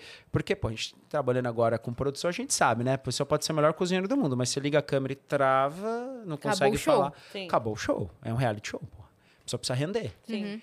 E aí eu falei, vou embora daqui, o que eu tô fazendo aqui? Aí eu já cheguei pra produtora, ela falou, gente, vai demorar muito? Aí eu era meio ansioso, assim, meio... Aí eu acho que eles já meio que... Aí, mas, mas aí eu fui. Aí eu fiz uma receita libanesa, maquilube, que é um arroz que você desenforma da panela. Porque eu falei, cara, eu vou levar, não vou levar risoto, coxinha, sei lá, vou levar uma parada diferente. E aí deu certo, cara. Eh, a pessoa experimentou, mesmo sem ter feito o teste, os press. Na hora rolou, me chamaram e passei. Você então, nunca tinha trabalhado em restaurante, nunca tinha feito nada parecido? nada. Não, não pode, louco. né? O Masterchef amador tem que ser ah, amador. tá, entendi. Achei, que, achei que eram pessoas já formadas em Eles gastronomia. fizeram uma versão assim. Fizeram, né? Fizeram o, o Professional. É, ah, é agora- verdade. Teve o Professional, Tem- teve tem. o Kids. É o Junior. Kids parou, né? É, parou. Ah, porque é ser humano, né? Bichinho ruim, porque Muita pressão, lá... né? Não, cara, a galera começou a te fazer comentário da menina É, que tava participando. Foi um vi. negócio bizarro, sabe? E aí pararam. Entendi. Foi por isso, Uhum. não foi. Porque dá, dá pra fazer. A Maria Braga faz os super chefinhos Sim, é, e tal, enfim. Mas. mas pelos comentários do público, então. É, cara, o público. Muita- É, sempre- uma coisa gente. meio de assédio com a menina. Ah, Assédio já com a menina Lembra? no Já Twitter. sei qual foi. É, Sim. Depois eu até gravei com ela depois. eh, Eles seguiram, eles são super legais, assim. Eles cresceram agora. Até um deles participou do último. passa, né? Nossa, eles estão. Crescem. Mas aí tem o profissional e, e aí esse amador, mas o amador também, né? A galera tá cozinhando muito bem ultimamente, né? Uhum. E tem agora o, o- o de influenciadores ou tô enganada? Não fizeram um teve que- especial, é, um acho. especial com pessoas da Teve. internet ou, sei lá, Teve. personalidades. Eu vi até que a... A é, filha lá do, do Xuxa Nadador mandou muito bem, não foi? Ah, não, ela foi particip... entrou como participante normal, Normal? mesmo. Foi coincidência ela ser atriz e tal. É, não, Não porque sabia, eles não. fizeram uma versão, não sei se no fim do ano, que foi o Péricles, a Maraísa foi. Ah, A Foquinha Ah, foi Marília também, foi. foi. galera de internet, é. É, Ah, tá. teve uma versão... Teve essa também. é. Não, mas foi arrebatador o sucesso. Principalmente, assim, direto na primeira edição. Você nem esperava, né, que, que ia ser. Não, foi. Cara, muita loucura, Muita assim. loucura. E sem suporte, sem nada. Você sai do programa. Você E aí eu chegou lá, tipo, perdidaço. perdidaço. e aí eu saí, tipo, tive um, um certo destaque ali e tal, porque rolou polêmica, várias coisas. Então eu. O que, que rolou Que de aconteceu? polêmica? Ah, tipo, de, de responder, de não levar meio desaforo. Eu falei, porra, Ele era vai respondendo. mandando calar a boca no meio do, do programa. respondão. É, porque, pô, te manda um calar a boca em rede nacional, você vai falar, "Oh, sim, claro, me manda, manda me fuder também. Se posso falar a palavra. Pode. E também manda me fuder, porra, também. Então, já tô aqui. Aí, aí era isso, né? Dava umas retrucadas e tal. E Pra, pra E aí quem com o você? Jacan- Pros chefes ou pra é, pros pra cozinheiros. Não, pros Ah, cozinheiros. pros próprios cozinheiros. É, os chefes ali. Era tipo, porque eles escu- esculacham, né, meu? Não é fácil. E aí rolava isso um pouco. Aí o Jacan virava, ah, você nunca vai ser cozinheiro. Aí eu virei uma hora e falei, cara, eu vou ser por sua causa, e é isso aí. Aí na Paula Padrão vem te fala, mas Mohamed, como você é boquirroto. E aí Você é o quê? Boquirroto. É Google, né? Me, me- depois me traduziu. é tipo falastre, Na hora fala, você não sabe se você falastrão. fala assim. obrigado ou sua mãe que é. Porque você não sabe nem o que significa. Mas é muito doido, né? Eu era, porra, mais novo Sim. e com gênio forte, e sem entender tudo aquilo. Então eu comecei a surtar no meio do programa. Eu falei, meu, eu tô aqui só por, por dar audiência, né? Eu quero ir embora. Eu não sei cozinhar nada, o que que eu tô fazendo aqui? É muita pressão. Era muito difícil e era o primeiro, então a gente não tinha referência nenhuma. A referência que a gente tinha era do Masterchef Argentina, do Londres, de- é, do- da Inglaterra, Mas, mas. aqui sempre acontece de maneira diferente, né? é, aqui você sempre, entende. sempre é diferente. Brasil é outro estilo de reality. É, mas eu sou muito grato ao, ao- ao programa. O, poxa, o, o- Eric Jacan, a gente gravou em Paris juntos, assim, foi muito legal. O A Henrique. Paola. É, a Paola eu tenho menos contatos, mas enfim, também. A Ana Paula Padrão me ajudou também, porque quando eu saí do programa, cara, era uma loucura, assim. Um monte de gente mandando mensagem, marcas, não sei o quê, coisas acontecendo, convites de ensaio. E aí eu falei, o que, que eu faço? Aí eu mandei mensagem pra Ana Paula Padrão, falei, Ana Paula, me ajuda, pelo amor de Deus. aí a gente saiu pra trocar uma ideia, ela indicou até, acho que a assessora dela me deu uns toques. E aí eu fui seguindo, assim, mas é muito louco, cara. Quando você vai pra, é, pra televisão, batendo, acho que chegou a bater 9 pontos, 10 pontos, sei lá, uma coisa assim, pra Band, é muita coisa. É muita É coisa. muita coisa mesmo. Porra, muita coisa. E aí era muito assustador. Sim, aí, todo mundo parava pra assistir, pra comentar tudo. Tudo, tudo, tudo. É. Quem que tava na sua edição? Ah, tinham várias pessoas, mas quem ganhou foi a Elisa, né? Que hoje tem restaurante aí na Vila Madalena, super gostoso, muito Você, legal. a Elisa não é aquela que ficavam te, te chipando? Chipando, é, é. Tipo, porque era isso, perfil, né? Ali, os dois novinhos, e aí ela era mais tranquila, eu era mais porra louca. Aí falou, não, acho que... O Yang. O, Yin Yang. E aí o- teve uma parada muito doida que eu falei também, até no, no- com, com o Rafinha, né? Porque hoje a gente até entende de produção. É, eles colocaram até a gente numa viagem sentados um do lado do outro. Então, pra produção, pra, pro roteiro, pra história, ia ser lindo, né? Um Tipo, casal ah, no o primeiro casal Masterchef. no primeiro, o cara que é mais rebelde, a menina que é mais tranquila, aí ela põe ele no eixo, sei lá. E ele mas não tira ela do eixo. Ou, ou ao contrário, deixar ela maluca. É, mas não, não teve nada, a gente é super amigos e, e torço muito por ela. Na verdade, nem preciso torcer mais muito, porque ela já tá super bem, cozinha pra caramba. Ela fez uma temporada, foi trabalhar na França, enfim, ela seguiu mais. Ela cria alguns conteúdos, ela trabalha com a Sim. imagem também, mas ela tem um foco mais em restaurante e cozinha mesmo. Você não saiu com esse foco. Você não pensou em abrir um restaurante seu, um barzinho seu. Cara, eu saí pensando que eu ia ser cozinheiro mesmo, porque eu não sabia o que ia rolar, né? E aí eu fui trabalhar. Trabalhei num, num restaurante que se chamava Beato, que era do mesmo dono do Epice. Enfim, o Epice era um restaurante bem conhecido aqui.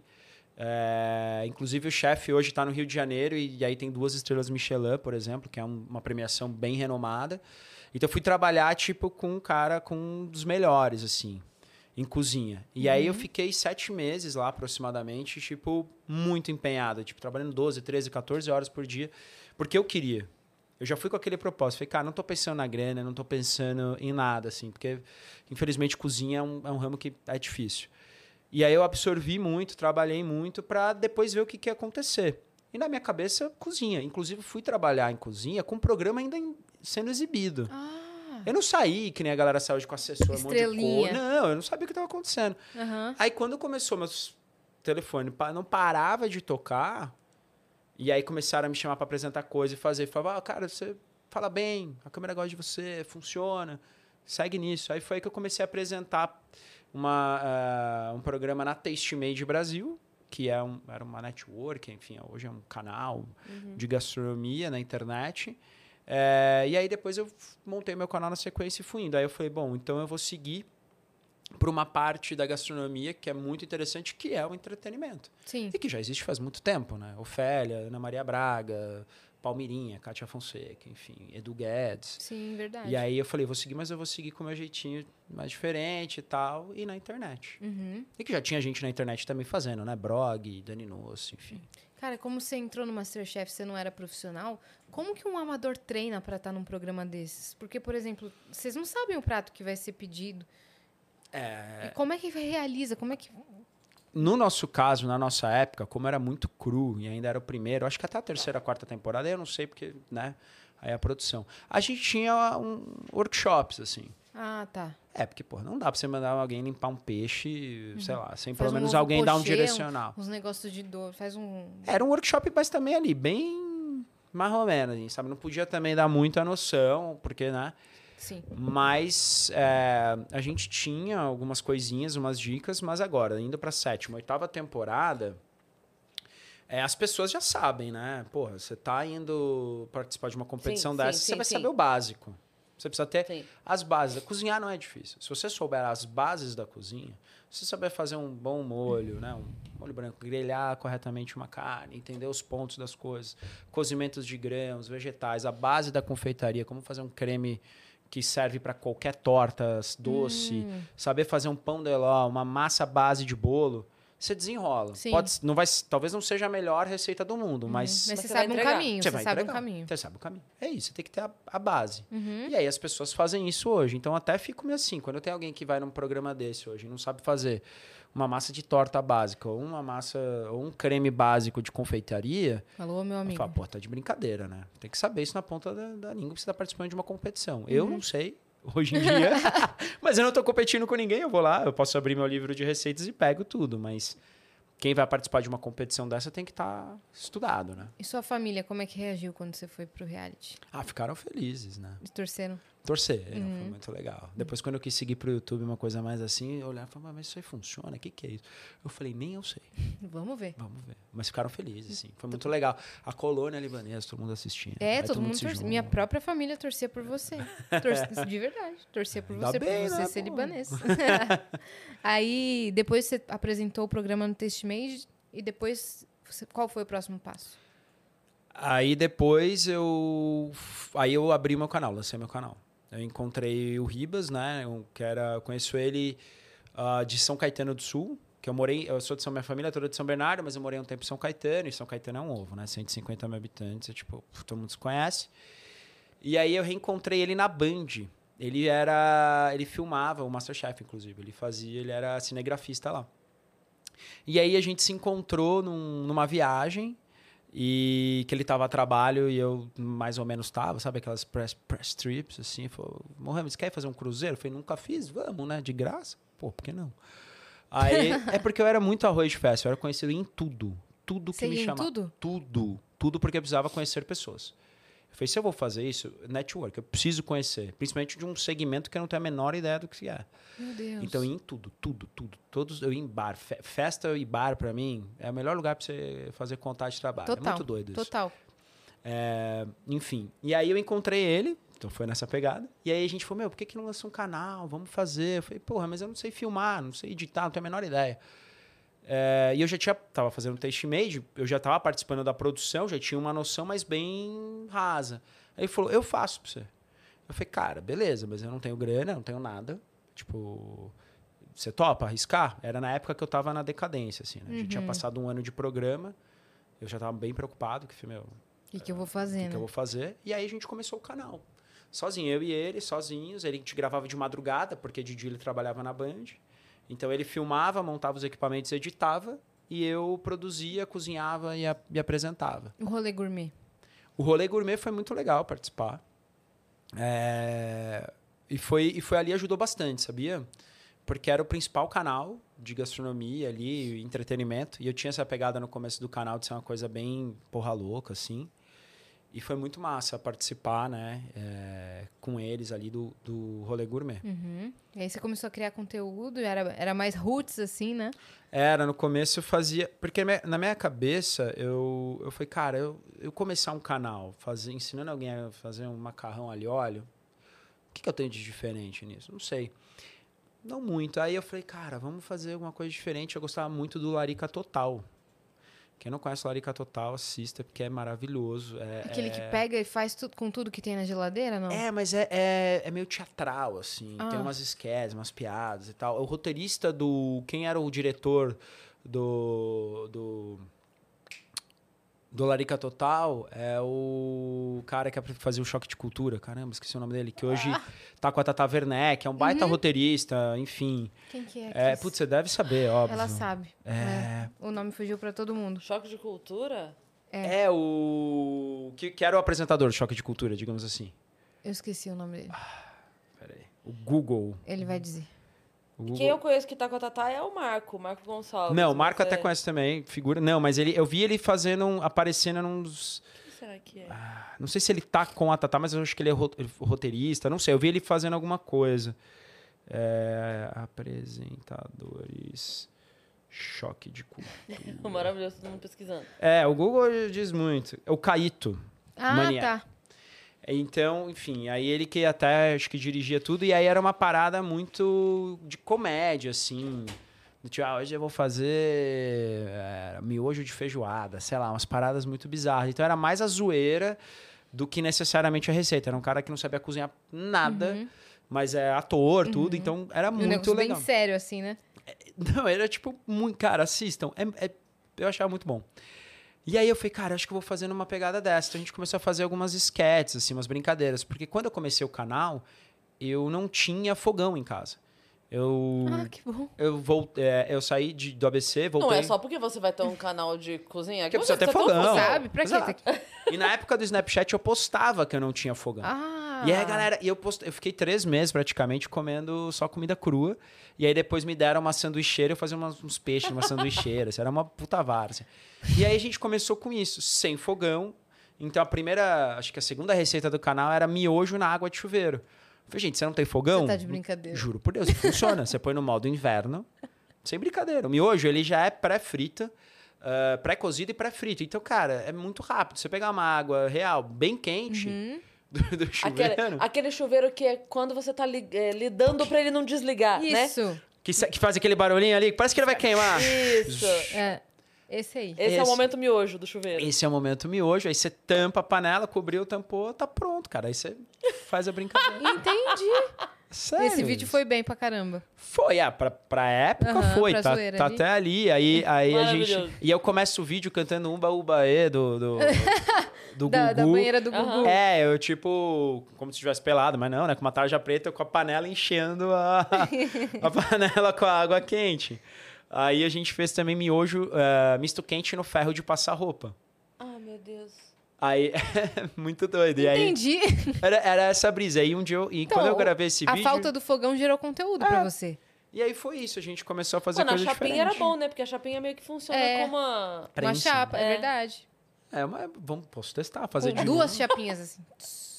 Pra É. agilizar o processo. Mas É. se você pegar, e eu já gravei isso também, gravei com a Maju Trindade uma vez, faz muito tempo. Nossa, Ah. já fizemos coisa. Você pegar um grãozinho, uns grãos de, de, de milho, de pipoca, e colocar na, na chapinha e deixar fechado, ele es- estoura e estoura. F- Faz pipoca. Pipoca na chapinha, que isso? Sério, mano. Pega um dia a chapinha, se alguém tiver, não sei. Caraca. O que mais que dá pra fazer com eletrodomésticos e Cara, chale- é, ma- café, sabe essas de hotel? A gente pensou em fazer um conteúdo assim, a gente ainda vai fazer, eu acho. Você tá precisando do que você quiser, você vai fazer uma muqueca lá. Esquenta, o negócio esquenta, é uma panelinha. Quando você passa o café, você pode. Ah, sei, aqui tem, o- tem a, a chapinha embaixo, assim. é, isso. exato. Você põe ali, você tá ge- Dá pra gerando. fazer uma muqueca. Dá pra fazer uma muqueca, cara. Dá pra você fazer, cozinhar macarrão, dá pra você fazer o que fritar você um quiser. ovo, isso claramente. Ovo pochê dá. Se você, a não ser em cima dele, aí eu já é Uhum. mais arriscado. Mas dá pra fazer, cara. Uhum.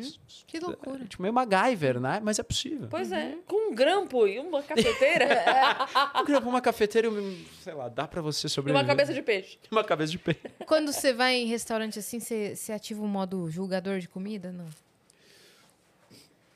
Ah, Ou é, só, ou é que nem uma pessoa normal, assim, que ligo, fala, ah, tá mas bom, não vou tá falar ruim. que ligo. Porque... não, eu ligo, óbvio que eu ligo, mas eu, não, eu, eu sempre falo, você tem que saber aonde você tá indo e qual a expectativa desse, que esse lugar vai te entregar. Ah, tá. Então, se eu tô indo numa... Você come podrão? Como, lógico. Adoro. Ele ensina o como. podrão. Pode trazer, Dani. A gente tava escondendo o podrão. Entra aí o trailer de, de cachorro-quente.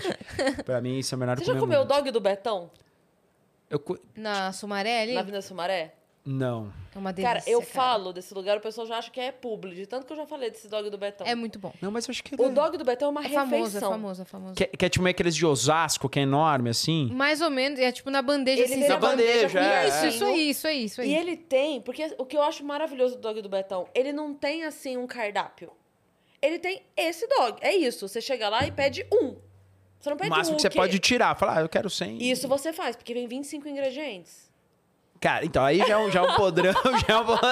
não, é, não, eu levei, levei as lá pra comer. É, comi. Uma delícia, velho. Cara, ali deve É- ser onde tinha o Rolando Massinha, que foi o primeiro, um dos primeiros food trucks. Deve Vai ser, em algum deve momento ser. lá. É, fica ali na Avenida É Sumaré. conhecido. É conhecido, é um point conhecido cara. demais. E, e o, o Dog do Betão, ele tem fã, ele tem É, página Ele fica até de madrugada, assim. é- É. Sabe o pós-rolê ali? É, pós-balada, 5, né? 6 da manhã. É. Animal, É o pós-rolê ali, é o dog do É Betão. maravilhoso. Em algum momento que você esteja assim, porra, agora, 4 da manhã. Eu vou, eu vou te eu vou fazer, eu vou- aí eu vou Isso. fazer o stories mesmo, eu vou falar, eu tenho que lembrar, vou, Isso. vou É falar. isso. Aí você vai lá no Dog do Betão. Mas é muito louco, porque se eu vou no dog do Betão, eu não tô esperando uma salsicha Pronto. artesanal, que nem o Jefferson Rueda faz no centro de São Paulo, que é um baita cachorro quente, que ele faz a própria salsicha, o próprio pão, o o próprio Rodrigo ketchup. É quase isso, né? É dos- dos MacGyver, na verdade, ele é ele. construiu a chapa, onde ele...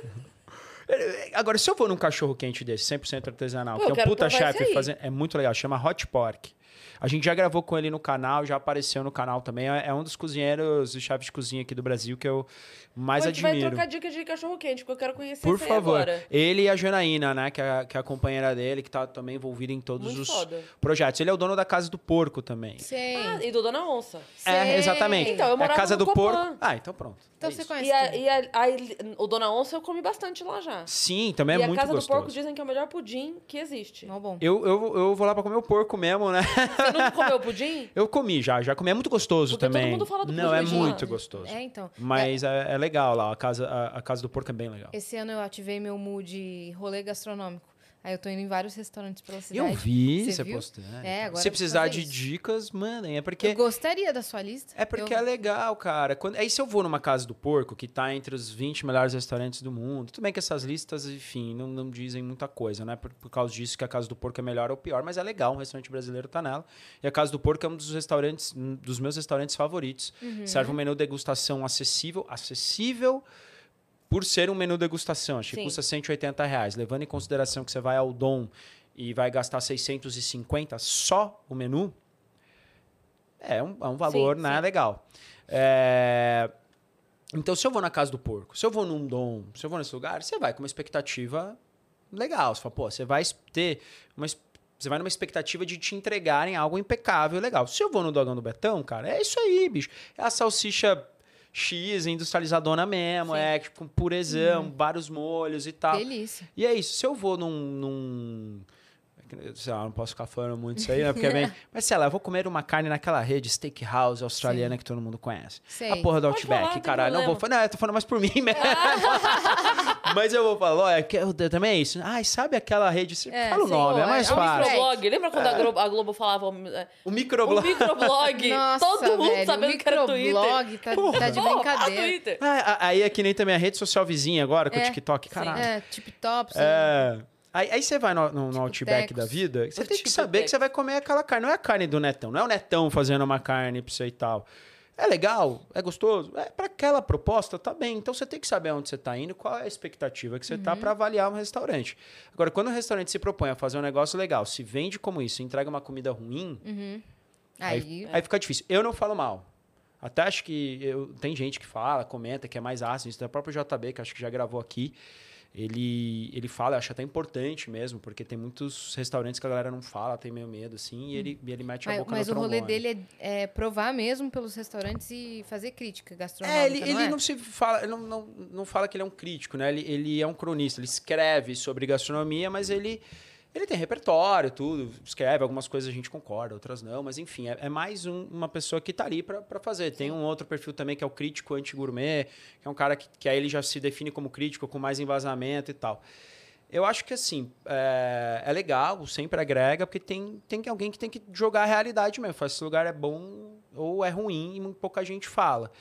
Mas tem que ter embasamento. Sim. Você não pode sair falando. Já que você vai falar mal, você tá correndo um risco que é todo mundo te apontar o dedo Sim. e você tem que saber o que você tá falando. Cara, tinha uma amiga minha que ela era professora de gastronomia lá em Brasília. E ela tinha o paladar absoluto, sabe? o Ouvido absoluto. Hum. E ela me contava as histórias dela dando aula e a gente dava tanta risada porque ela conseguia provar o negócio e, e te falar a receita, tá? Isso foi, isso, foi aquilo, foi aquilo outro e tal. E os alunos dela morriam de ódio porque às vezes ela falava assim, por exemplo, aula tal. E aí ela passava atividade, não sei o que, alguém trazia um pudim. Ela ia comer o pudim e falava. Você usou leite condensado Glória na minha aula? Ah, tipo, não, a tá de pessoa falava, brincadeira. como? Sério? É, ela fazia isso. Ah, cara. não. Eu não quero Ela nunca era- que essa pessoa Não, comer sério, e era comida. muito engraçado, porque a gente ia com ela nos lugares, ela provava e falava, ah, isso aqui, tal coisa, tal coisa, tal coisa. Provavelmente, sei lá, tá, vou falar qualquer coisa aqui. Provavelmente é, ele pré-fritou antes de assar, porque Meu tá desse Deus. jeito, não sei o que, não sei o que, não sei o que, não sei o que.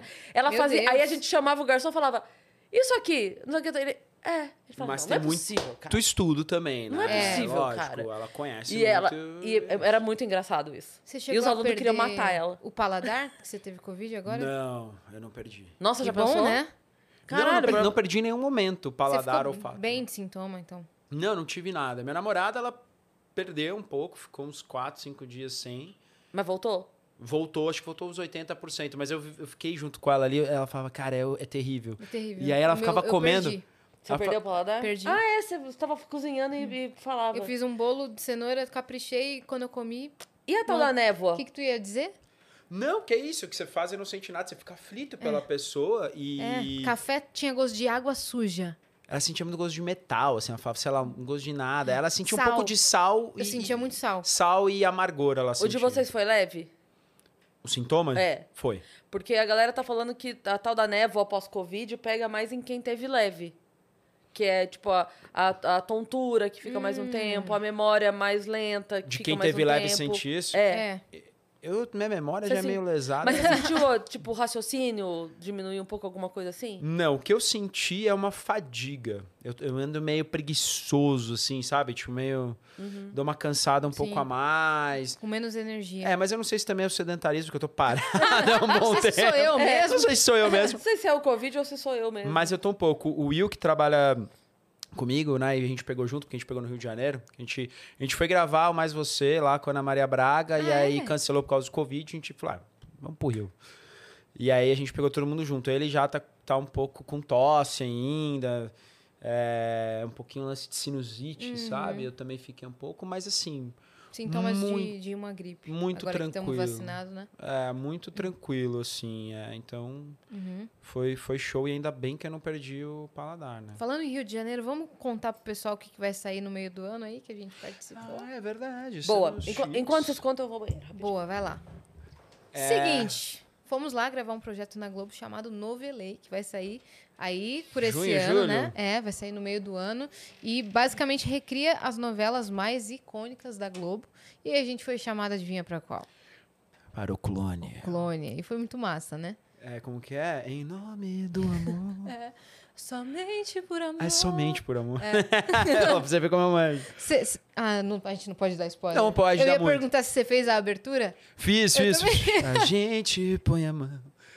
É, É, eu também. fiz. Vai ficar muito legal. Eu participei do. Ah, vamos dar um spoilerzinho, né? Que sua Vamos. participação foi muito massa no clone, né? Você teve uma Foi. participação zaça. É, eu fui a ali. Jade. Já saiu foto, então Ah, já saiu tão boa. É. É, fui a Jade. É, foi. Eu, eu fiz uma, uma, uma participação pequena e também fiz em outra, né? No Vale Tudo, se eu não no me Vale engano. Tudo, é. Lá no Clone você fez no bar da Dona Na Jura. Vale da Dona Jura e foi muito legal, né? Foi muito. O Whindersson, O Whindersson. Supla, Su- Jojo. Todinho, Cauã Raymond. Jojo Todinha E doidona. fora o né? elenco fixo, né? Que era Thalita Meneghini, Sim, Legal o Augusto, Evandro Gusta. Rodrigues, Babu Carreira. Paulo é um O cara. Paulo, nossa, ele o é Paulo sensacional. muito sensacional. Ele é muito foda, ele Muito. é muito bom. E a Jojo Todinha doidona, assim, tipo, no bolso, tipo, ela é aquilo lá mesmo. Falava, Exato. não, cara, ela deve ser um personagem, não é possível. Sim, não, ela rendeu muito. Vocês têm que assistir, vai ficar muito engraçado. Supla, muito gente boa. Todo Muito mundo gente gente boa, boa. né? Sim, muito E o legal. Cauã Raimondes. O Cauã, Gato. bonito. Se eu chegar na, na idade dele, ele tem o quê? 40 e pouco, ele tá, tipo, Ele sabe, tem parece que 40 20. anos. É, então, super novo, né? É, Super tipo, novo. bem, né? O cara é só É, gente linda. é Até o Supla é bonito. Até o Lepo Sul fez super, você é um Tá um elenco bonito, né? Tá, eu lembro, bonito. Todo mundo bonito. Exato, muito Thalita, legal. Gusta, você, todo mundo arrasando. Vai, você acha, sabe quando vai estrear? Acho que é lá pro- pelo meio do ano. Aguardem novidades. Não sei data ainda não, mas vai ser muito legal. Ser muito Quase globais. Quase globais, exato. E depois a gente foi lá degustar os drinks do, do hotel, né? Sim, todo mundo ali, tudo certo. Vamos falar de comida? Vamos falar de comida. Cara, qual que é o prato que você menos gosta de cozinhar? Tem. É, Eu não, não tenho uma. Não fico muito confortável em coisas meio manuais, assim. É meio doido isso, porque minha mãe sempre fez esfirra. Desde sempre, eu sempre vi. Mas eu não sou muito das massas, Coisas então... manuais de fazer massa, se diz, de amassar. de- É, da massa a gente até amassa, mas aí precisa fazer um negócio mais delicado, ou, Ah, não sei, massa de torta. doces, bolos. Do- confeitaria super, eu não tenho essa, essa facilidade. É, mas tudo que envolve isso, ah, também massa, massa ah, de macarrão, massa de torta, Não? pães. Não, sei fazer. Ah, tá. Lógico, vou fazer, lógico. Mas não é aquela coisa que eu faço de melhor e que eu tenho o maior fala, prazer do amo fazer isso. É. E, Não. e qual que você ama? Cara, com, com o lance do canal, eu, eu, eu tive que aprender a cozinhar muitas coisas diferentes, né? Desde cozinhar no meio do mato, só com fogo, enterrando vege- vegetais e carne, por exemplo, que é o curanto, que é uma técnica ancestral, porque antes você não tinha, milhares de anos atrás, você não tinha forno. Então como que você fazia? Sim. Você cavava um buraco. E onde que você fez isso? Eu, tá, tá no canal, a gente fez no interior Aham. né? Numa temporada de inverno a gente sempre fazia isso, né? Então, desde cozinhar coisas assim, mais difíceis e muito A fora do padrão, antiga. a moda antiga, que eu saio totalmente da minha zona de conforto, até fazer um, um macarrão alho e óleo bem feito. Ou, ou saber fazer comida brasileira, libanesa. Uhum. Então a gente passa por várias, vários pratos, várias culinárias.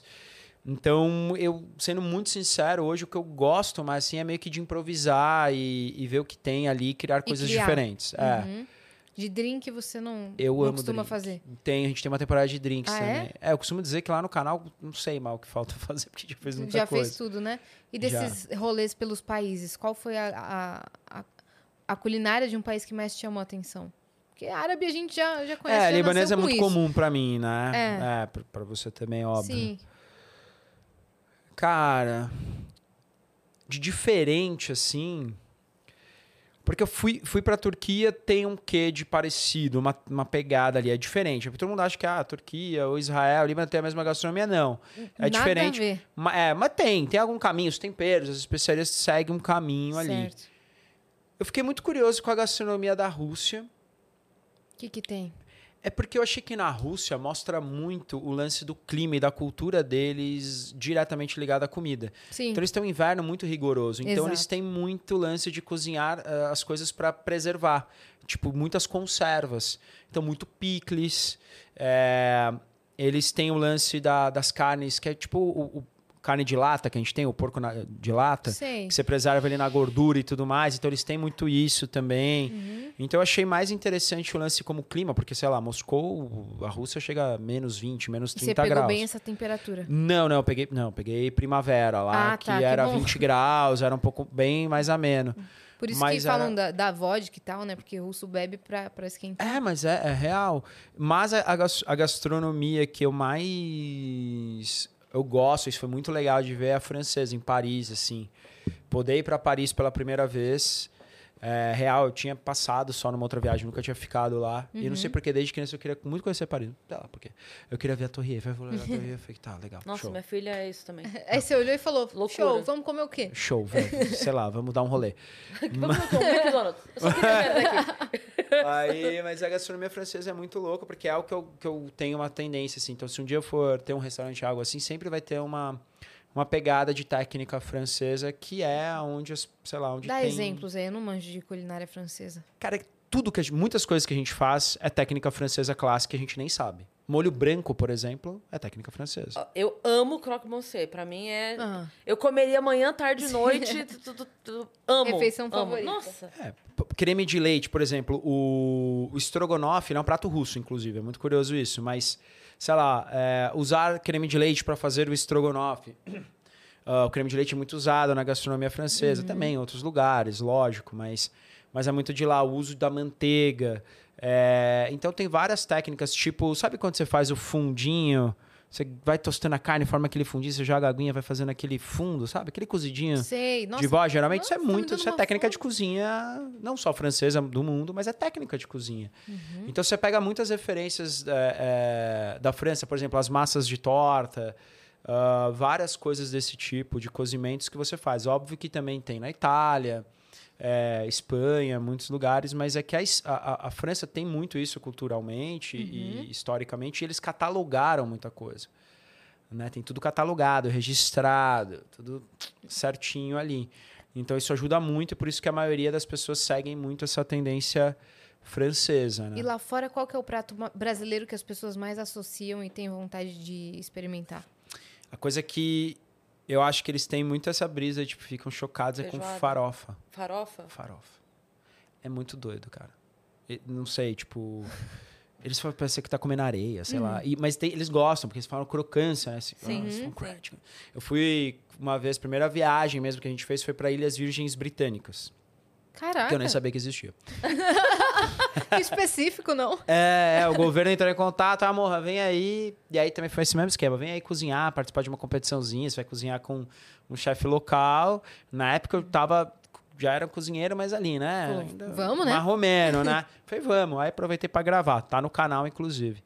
E aí eu fiz um copa lombo, um lombo, sei lá, um porco com tucupi que eu levei, manteiga de garrafa tal. E aí eu levei uma farinha de mandioca. Ou era de milho, nem lembro, Nossa, assim. pe- Pegou norte, pegou Sim. É, eu falei, nordeste. vou meter esses caras experimentar tudo. Eles gostaram muito do tucupi, que é ácido, né? Fermentadão, é da hora. Uhum.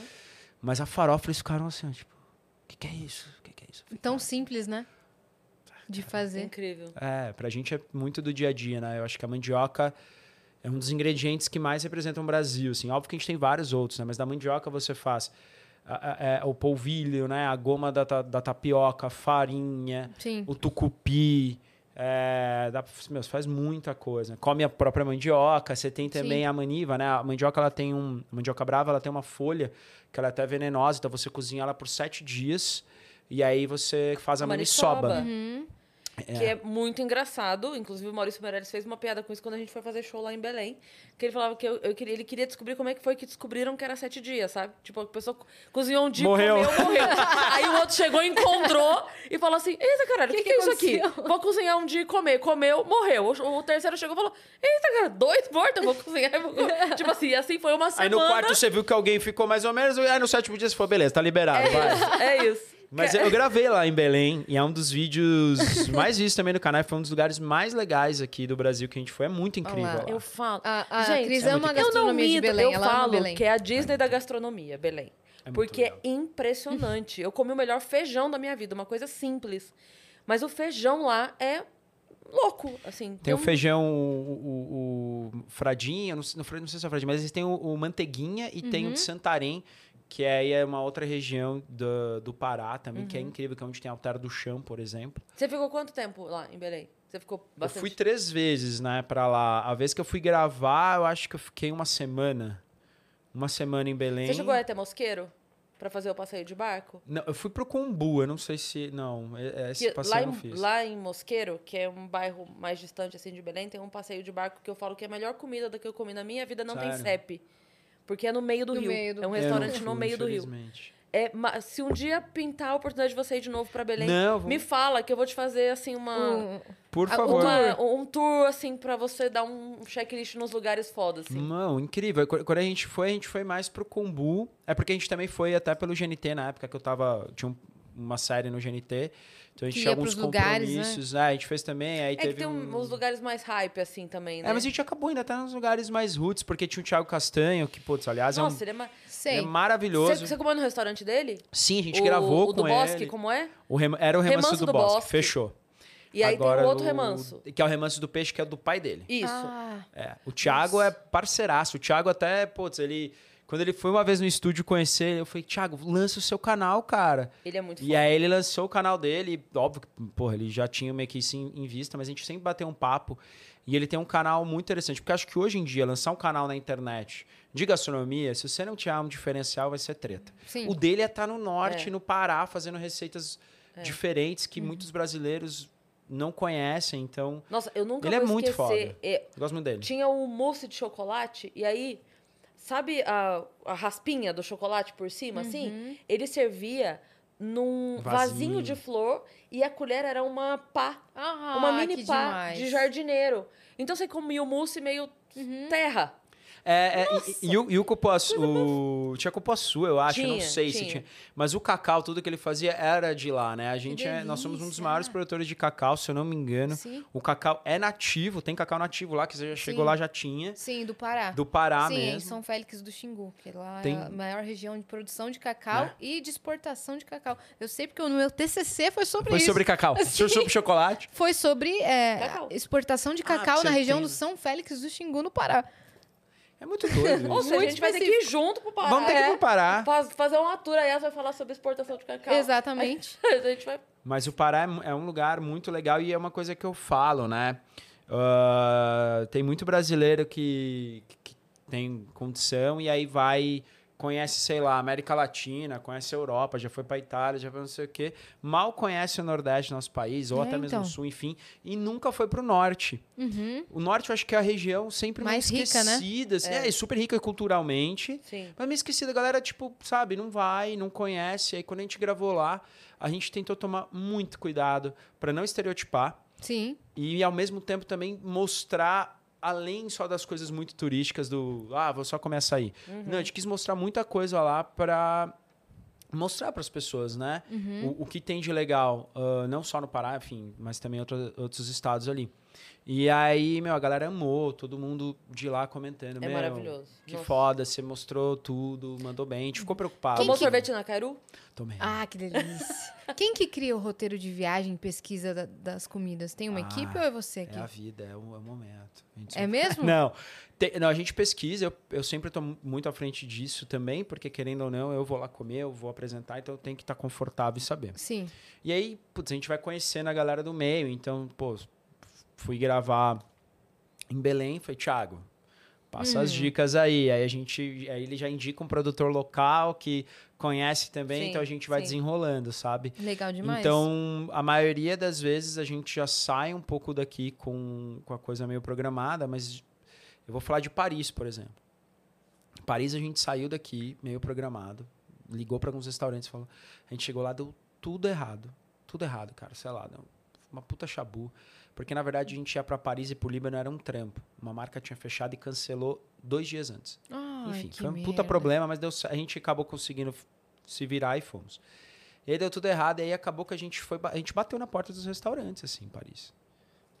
E, tipo, meu, a gente bateu na porta de um, de um bistrô super conhecido lá, tradicional, chama Você Paul fala Bert. francês? Imagina, não falo inglês direito.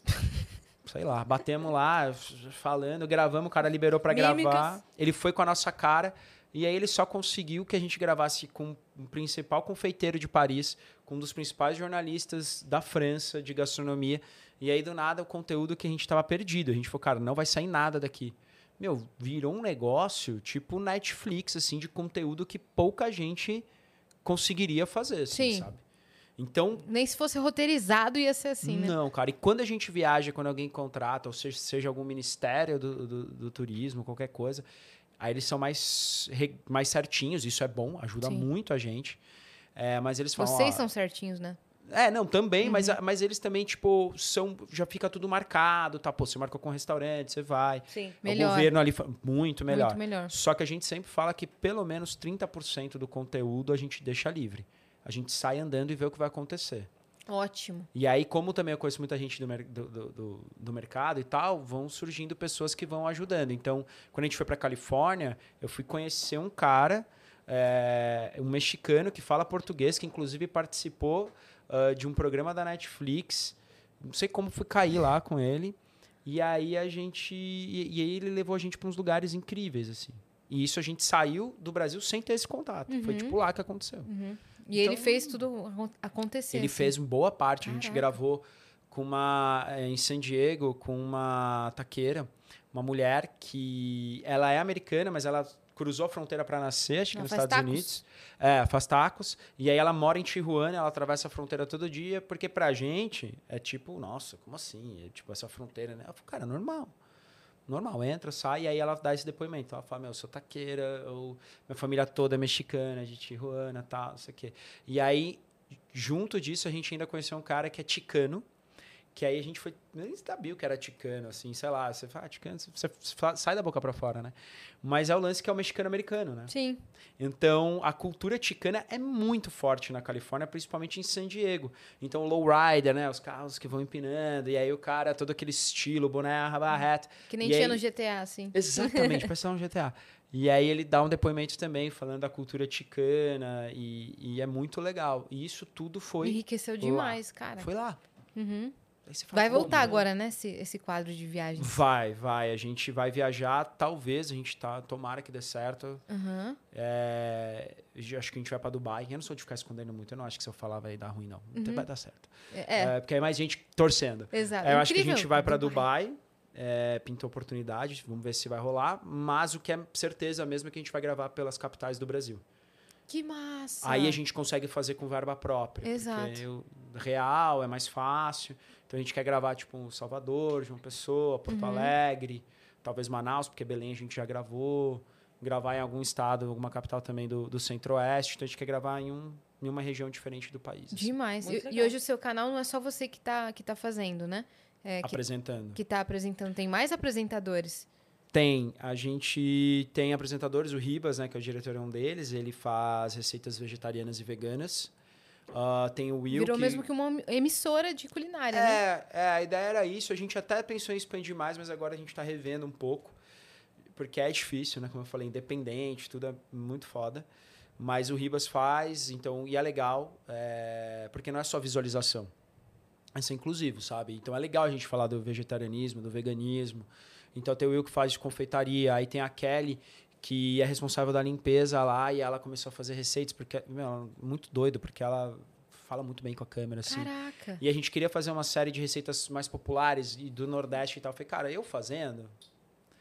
Não, não- não vai dar muito. Foi alguém que é, Uhum. né, do Rio Grande do Norte, como ela, por exemplo, que faz a receita mais simplona do jeito dela, é muito legal isso. Então ela também apresenta. E aí tem outros Tem alguém quadros. na China, não tem? Tem uma apresentadora na China também, que a gente fechou essa parceria com a TV chinesa. Então, ela tá em Pequim, a gente aqui, ela fala português. E, e aí é muito doido que a gente fala mais sobre a cultura chinesa, né? Para não ficar só esse lance, ah, China, Covid, né? Sim. Porra, a China não é isso só.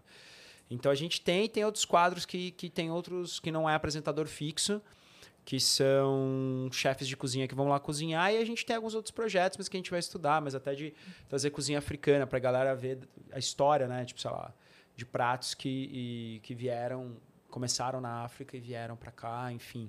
A gente tenta ten- fazer a coisa mais inclusiva no máximo que a gente consegue fazer, no máximo possível, né?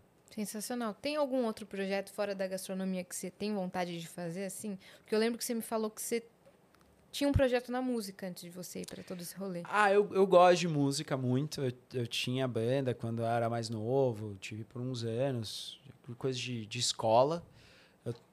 Toco desde os 10 anos. Minha mãe me, me deu um vi- violão. Minha mãe, inclusive, é muito doida, porque ela incentivava muito esse lance. Tudo que eu queria fazer mais artístico, diferente, seja música ou qualquer coisa, ela, meu, vai. É, ela, é, ela é muito. Sempre me apoia muito. Mas aí parou, né? Tipo, sei, sei lá, aí depois você vai pra faculdade, separa a banda, muda de cidade. A gente até voltou a tocar agora no casamento do baterista, Ah, que massa. tipo, 10 anos depois. É, É, foi é, muito legal. Banda de punk, não? É meio hardcore, rock, hardcore? mais pesadão, assim. Era coisa de, de adolescente, mas que eu gosto muito de música, assim. Uhum. Toco menos agora, mas, mas é legal. Mas que projeto você faria fora da gastronomia? Se eu te falar que eu acho que não tenho nenhum. O que eu faria, que eu tenho uma vontade muito grande, que é envolve gastronomia, e é algo que eu não tenho, muita gente pergunta, é de talvez ter um restaurante. Uhum. Mas algo diferente, sabe? Não. Não mais do mesmo. É, não sei se eu montaria um restaurante É pra um abrir plano todo dia. ou é só um- uma possibilidade remota? Não. Vai acontecer em algum momento. Legal. Quando eu não sei. A ideia é montar algo diferente. É, não aquela coisa meio, ah, de segunda a, a- a domingo, ou de terça a sábado, sabe? Abre todo dia. Sim. Eu acho que eu consigo, com a audiência que eu tenho, com mesclar um pouco esse lance de entretenimento e gastronomia, só que aí saindo da tela e indo pro, pra vida real mesmo, Uhum. assim. Sensacional. É, porque senão também é mais um restaurante, saca? Mais um restaurante de alguém que tem uma audiência. Tem Uhum. bastante gente que faz isso e é legal, tá tudo bem. Mas eu quero pensar em outras coisas, mas abrir um restaurante mesmo que abrindo menos dias na semana, tudo mais, demanda é, muito. Sim. É muito desgastante, Sim. então eu preciso entender também. Você já foi lá no NUR do, do Abud? Não fui ainda. Não fui ainda, mas, mas eu vou. de. Tenho até vontade de gravar lá e tal. Assim. Sim. Eu acho ele uma figura. cara. Também acho, cara. E ele tá fazendo uns negócios no TikTok, não sei se tem visto, Eu vejo. copiando assim Só as doi- as lariconas doideiras que as pessoas fazem na gringa e falam, vamos ver se vai dar certo.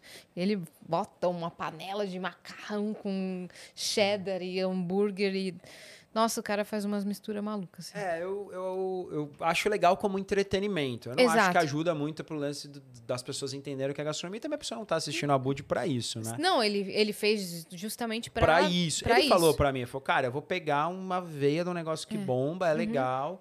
E Uhum. O eu- projeto eu dele vejo. era, eu quero fazer um milhão no TikTok em não sei quanto tempo. Vai conseguir. Ele conseguiu, já, já conseguiu. Mas tem muita gente fazendo isso. Tem. O que, eu, o que eu acho, assim, é o do, do TikTok é muito doido, porque a gente também tá fazendo. Uhum. É, não tão bem, acho, quanto eles. Eu É, gosto dos reels de vocês. Não, é legal, é bem Do produzido. É, é porque a gente é produtora, a gente faz, é legal, mas não sei, acho que é um pouco da linguagem. Acho que eu já passei um pouquinho disso, de ficar dando tapa em peixe. Não sei, não sei se vocês já viram isso, a galera fica dando tapa em anim... ou no frango, ou no peixe, sei lá, e, e taca as coisas. Sim, sim. E aí tem review de comida, a galera vai comer alguma coisa, pega esse lambuza, enfia um sonho inteiro na boca. sim, enfim, sim, um. Eu não sei, eu, cara, eu acho meio. Você tá jogando meio comida fora, sabe? É, É, não- comida, saca? Tipo, você não precisa ficar dando tapa. Isso não me apetece muito ver esse tipo de conteúdo. Eu fico, mano, por que, que o cara tá enfiando o sanduíche assim, sabe? É, eu, eu não Acho sei. que o TikTok me conhece bem, porque nunca apareceu pra mim. Eu tô passada aqui pensando. Mas é algoritmo, né, cara? É. Ele vai no que você. É que É, o algoritmo então, dele é, é tudo É, culinária. eu passo um tempo rodando TikTok, Reels e vendo de tudo, principalmente coisa ruim. Eu adoro ver coisa ruim. Porque na coisa ruim tem uma coisa que. Você... geralmente as coisas ruins são as que mais bombam, né? Sim. E, e aí eu olho e sempre tento tirar um, um proveito disso, assim, saca? Então, eu- a gente tem que olhar, faz parte da gente estar antenado no, no que está acontecendo. E, e essa galera do TikTok, que está agora no, fazendo shorts no YouTube, que está no Instagram, é muito doido. Eu quero e eu aprendo com eles sem eles saberem, porque eu vou lá e olho. E até vários deles falam: Morra, sou teu fã, acompanho teu trabalho, você foi um- é uma referência pra gente, tá? Não sei o quê. E eu fico super feliz. Eu nem sabia que eu tinha essa representatividade assim toda pra eles.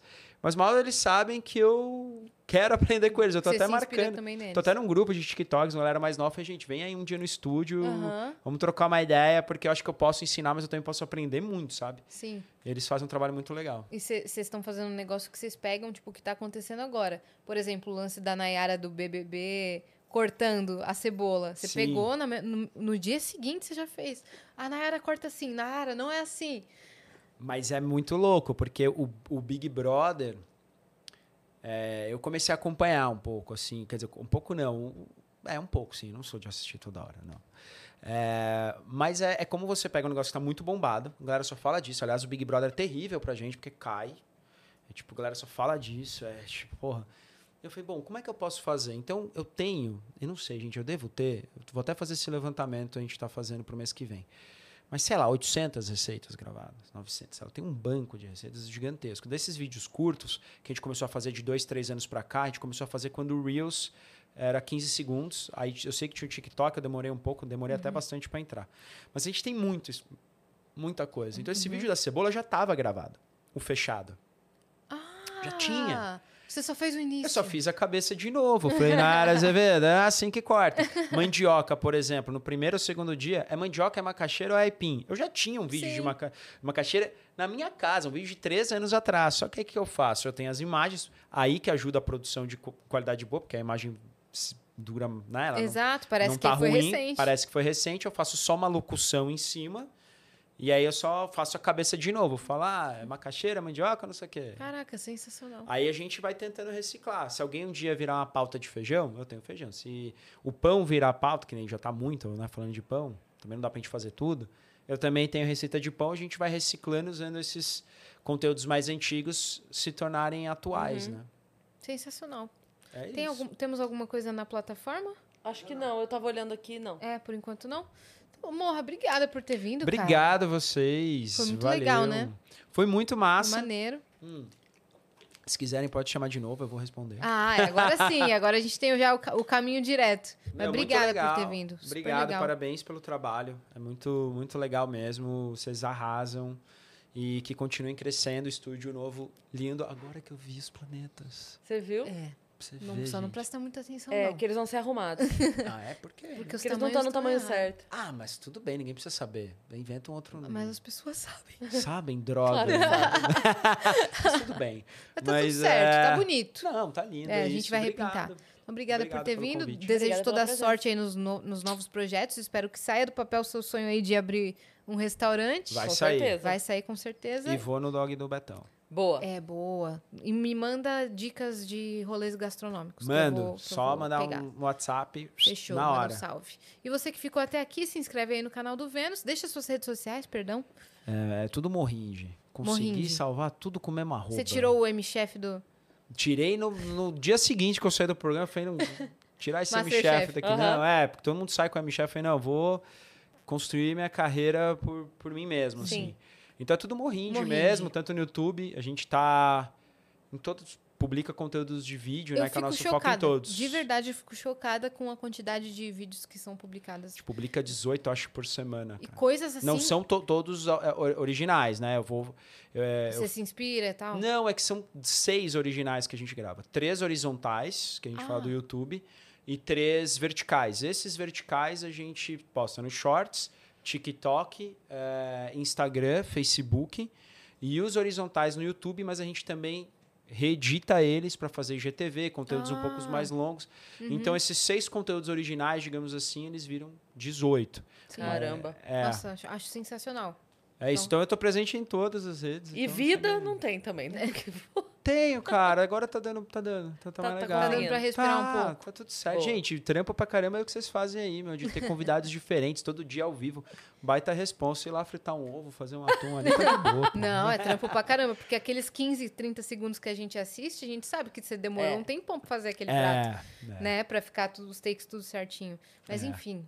Se inscrevam aí Obrigado. no canal do Vênus também, se inscrevam no canal do Morra, nos sigam em todas as redes- sociais, arroba Vênus Podcast e também nas nossas redes pessoais. Sim, Cris Paiva com dois S e Asiacine. Segue a gente em todas as redes. É isso. Um beijo, até amanhã. Beijo, até amanhã. Valeu, obrigado.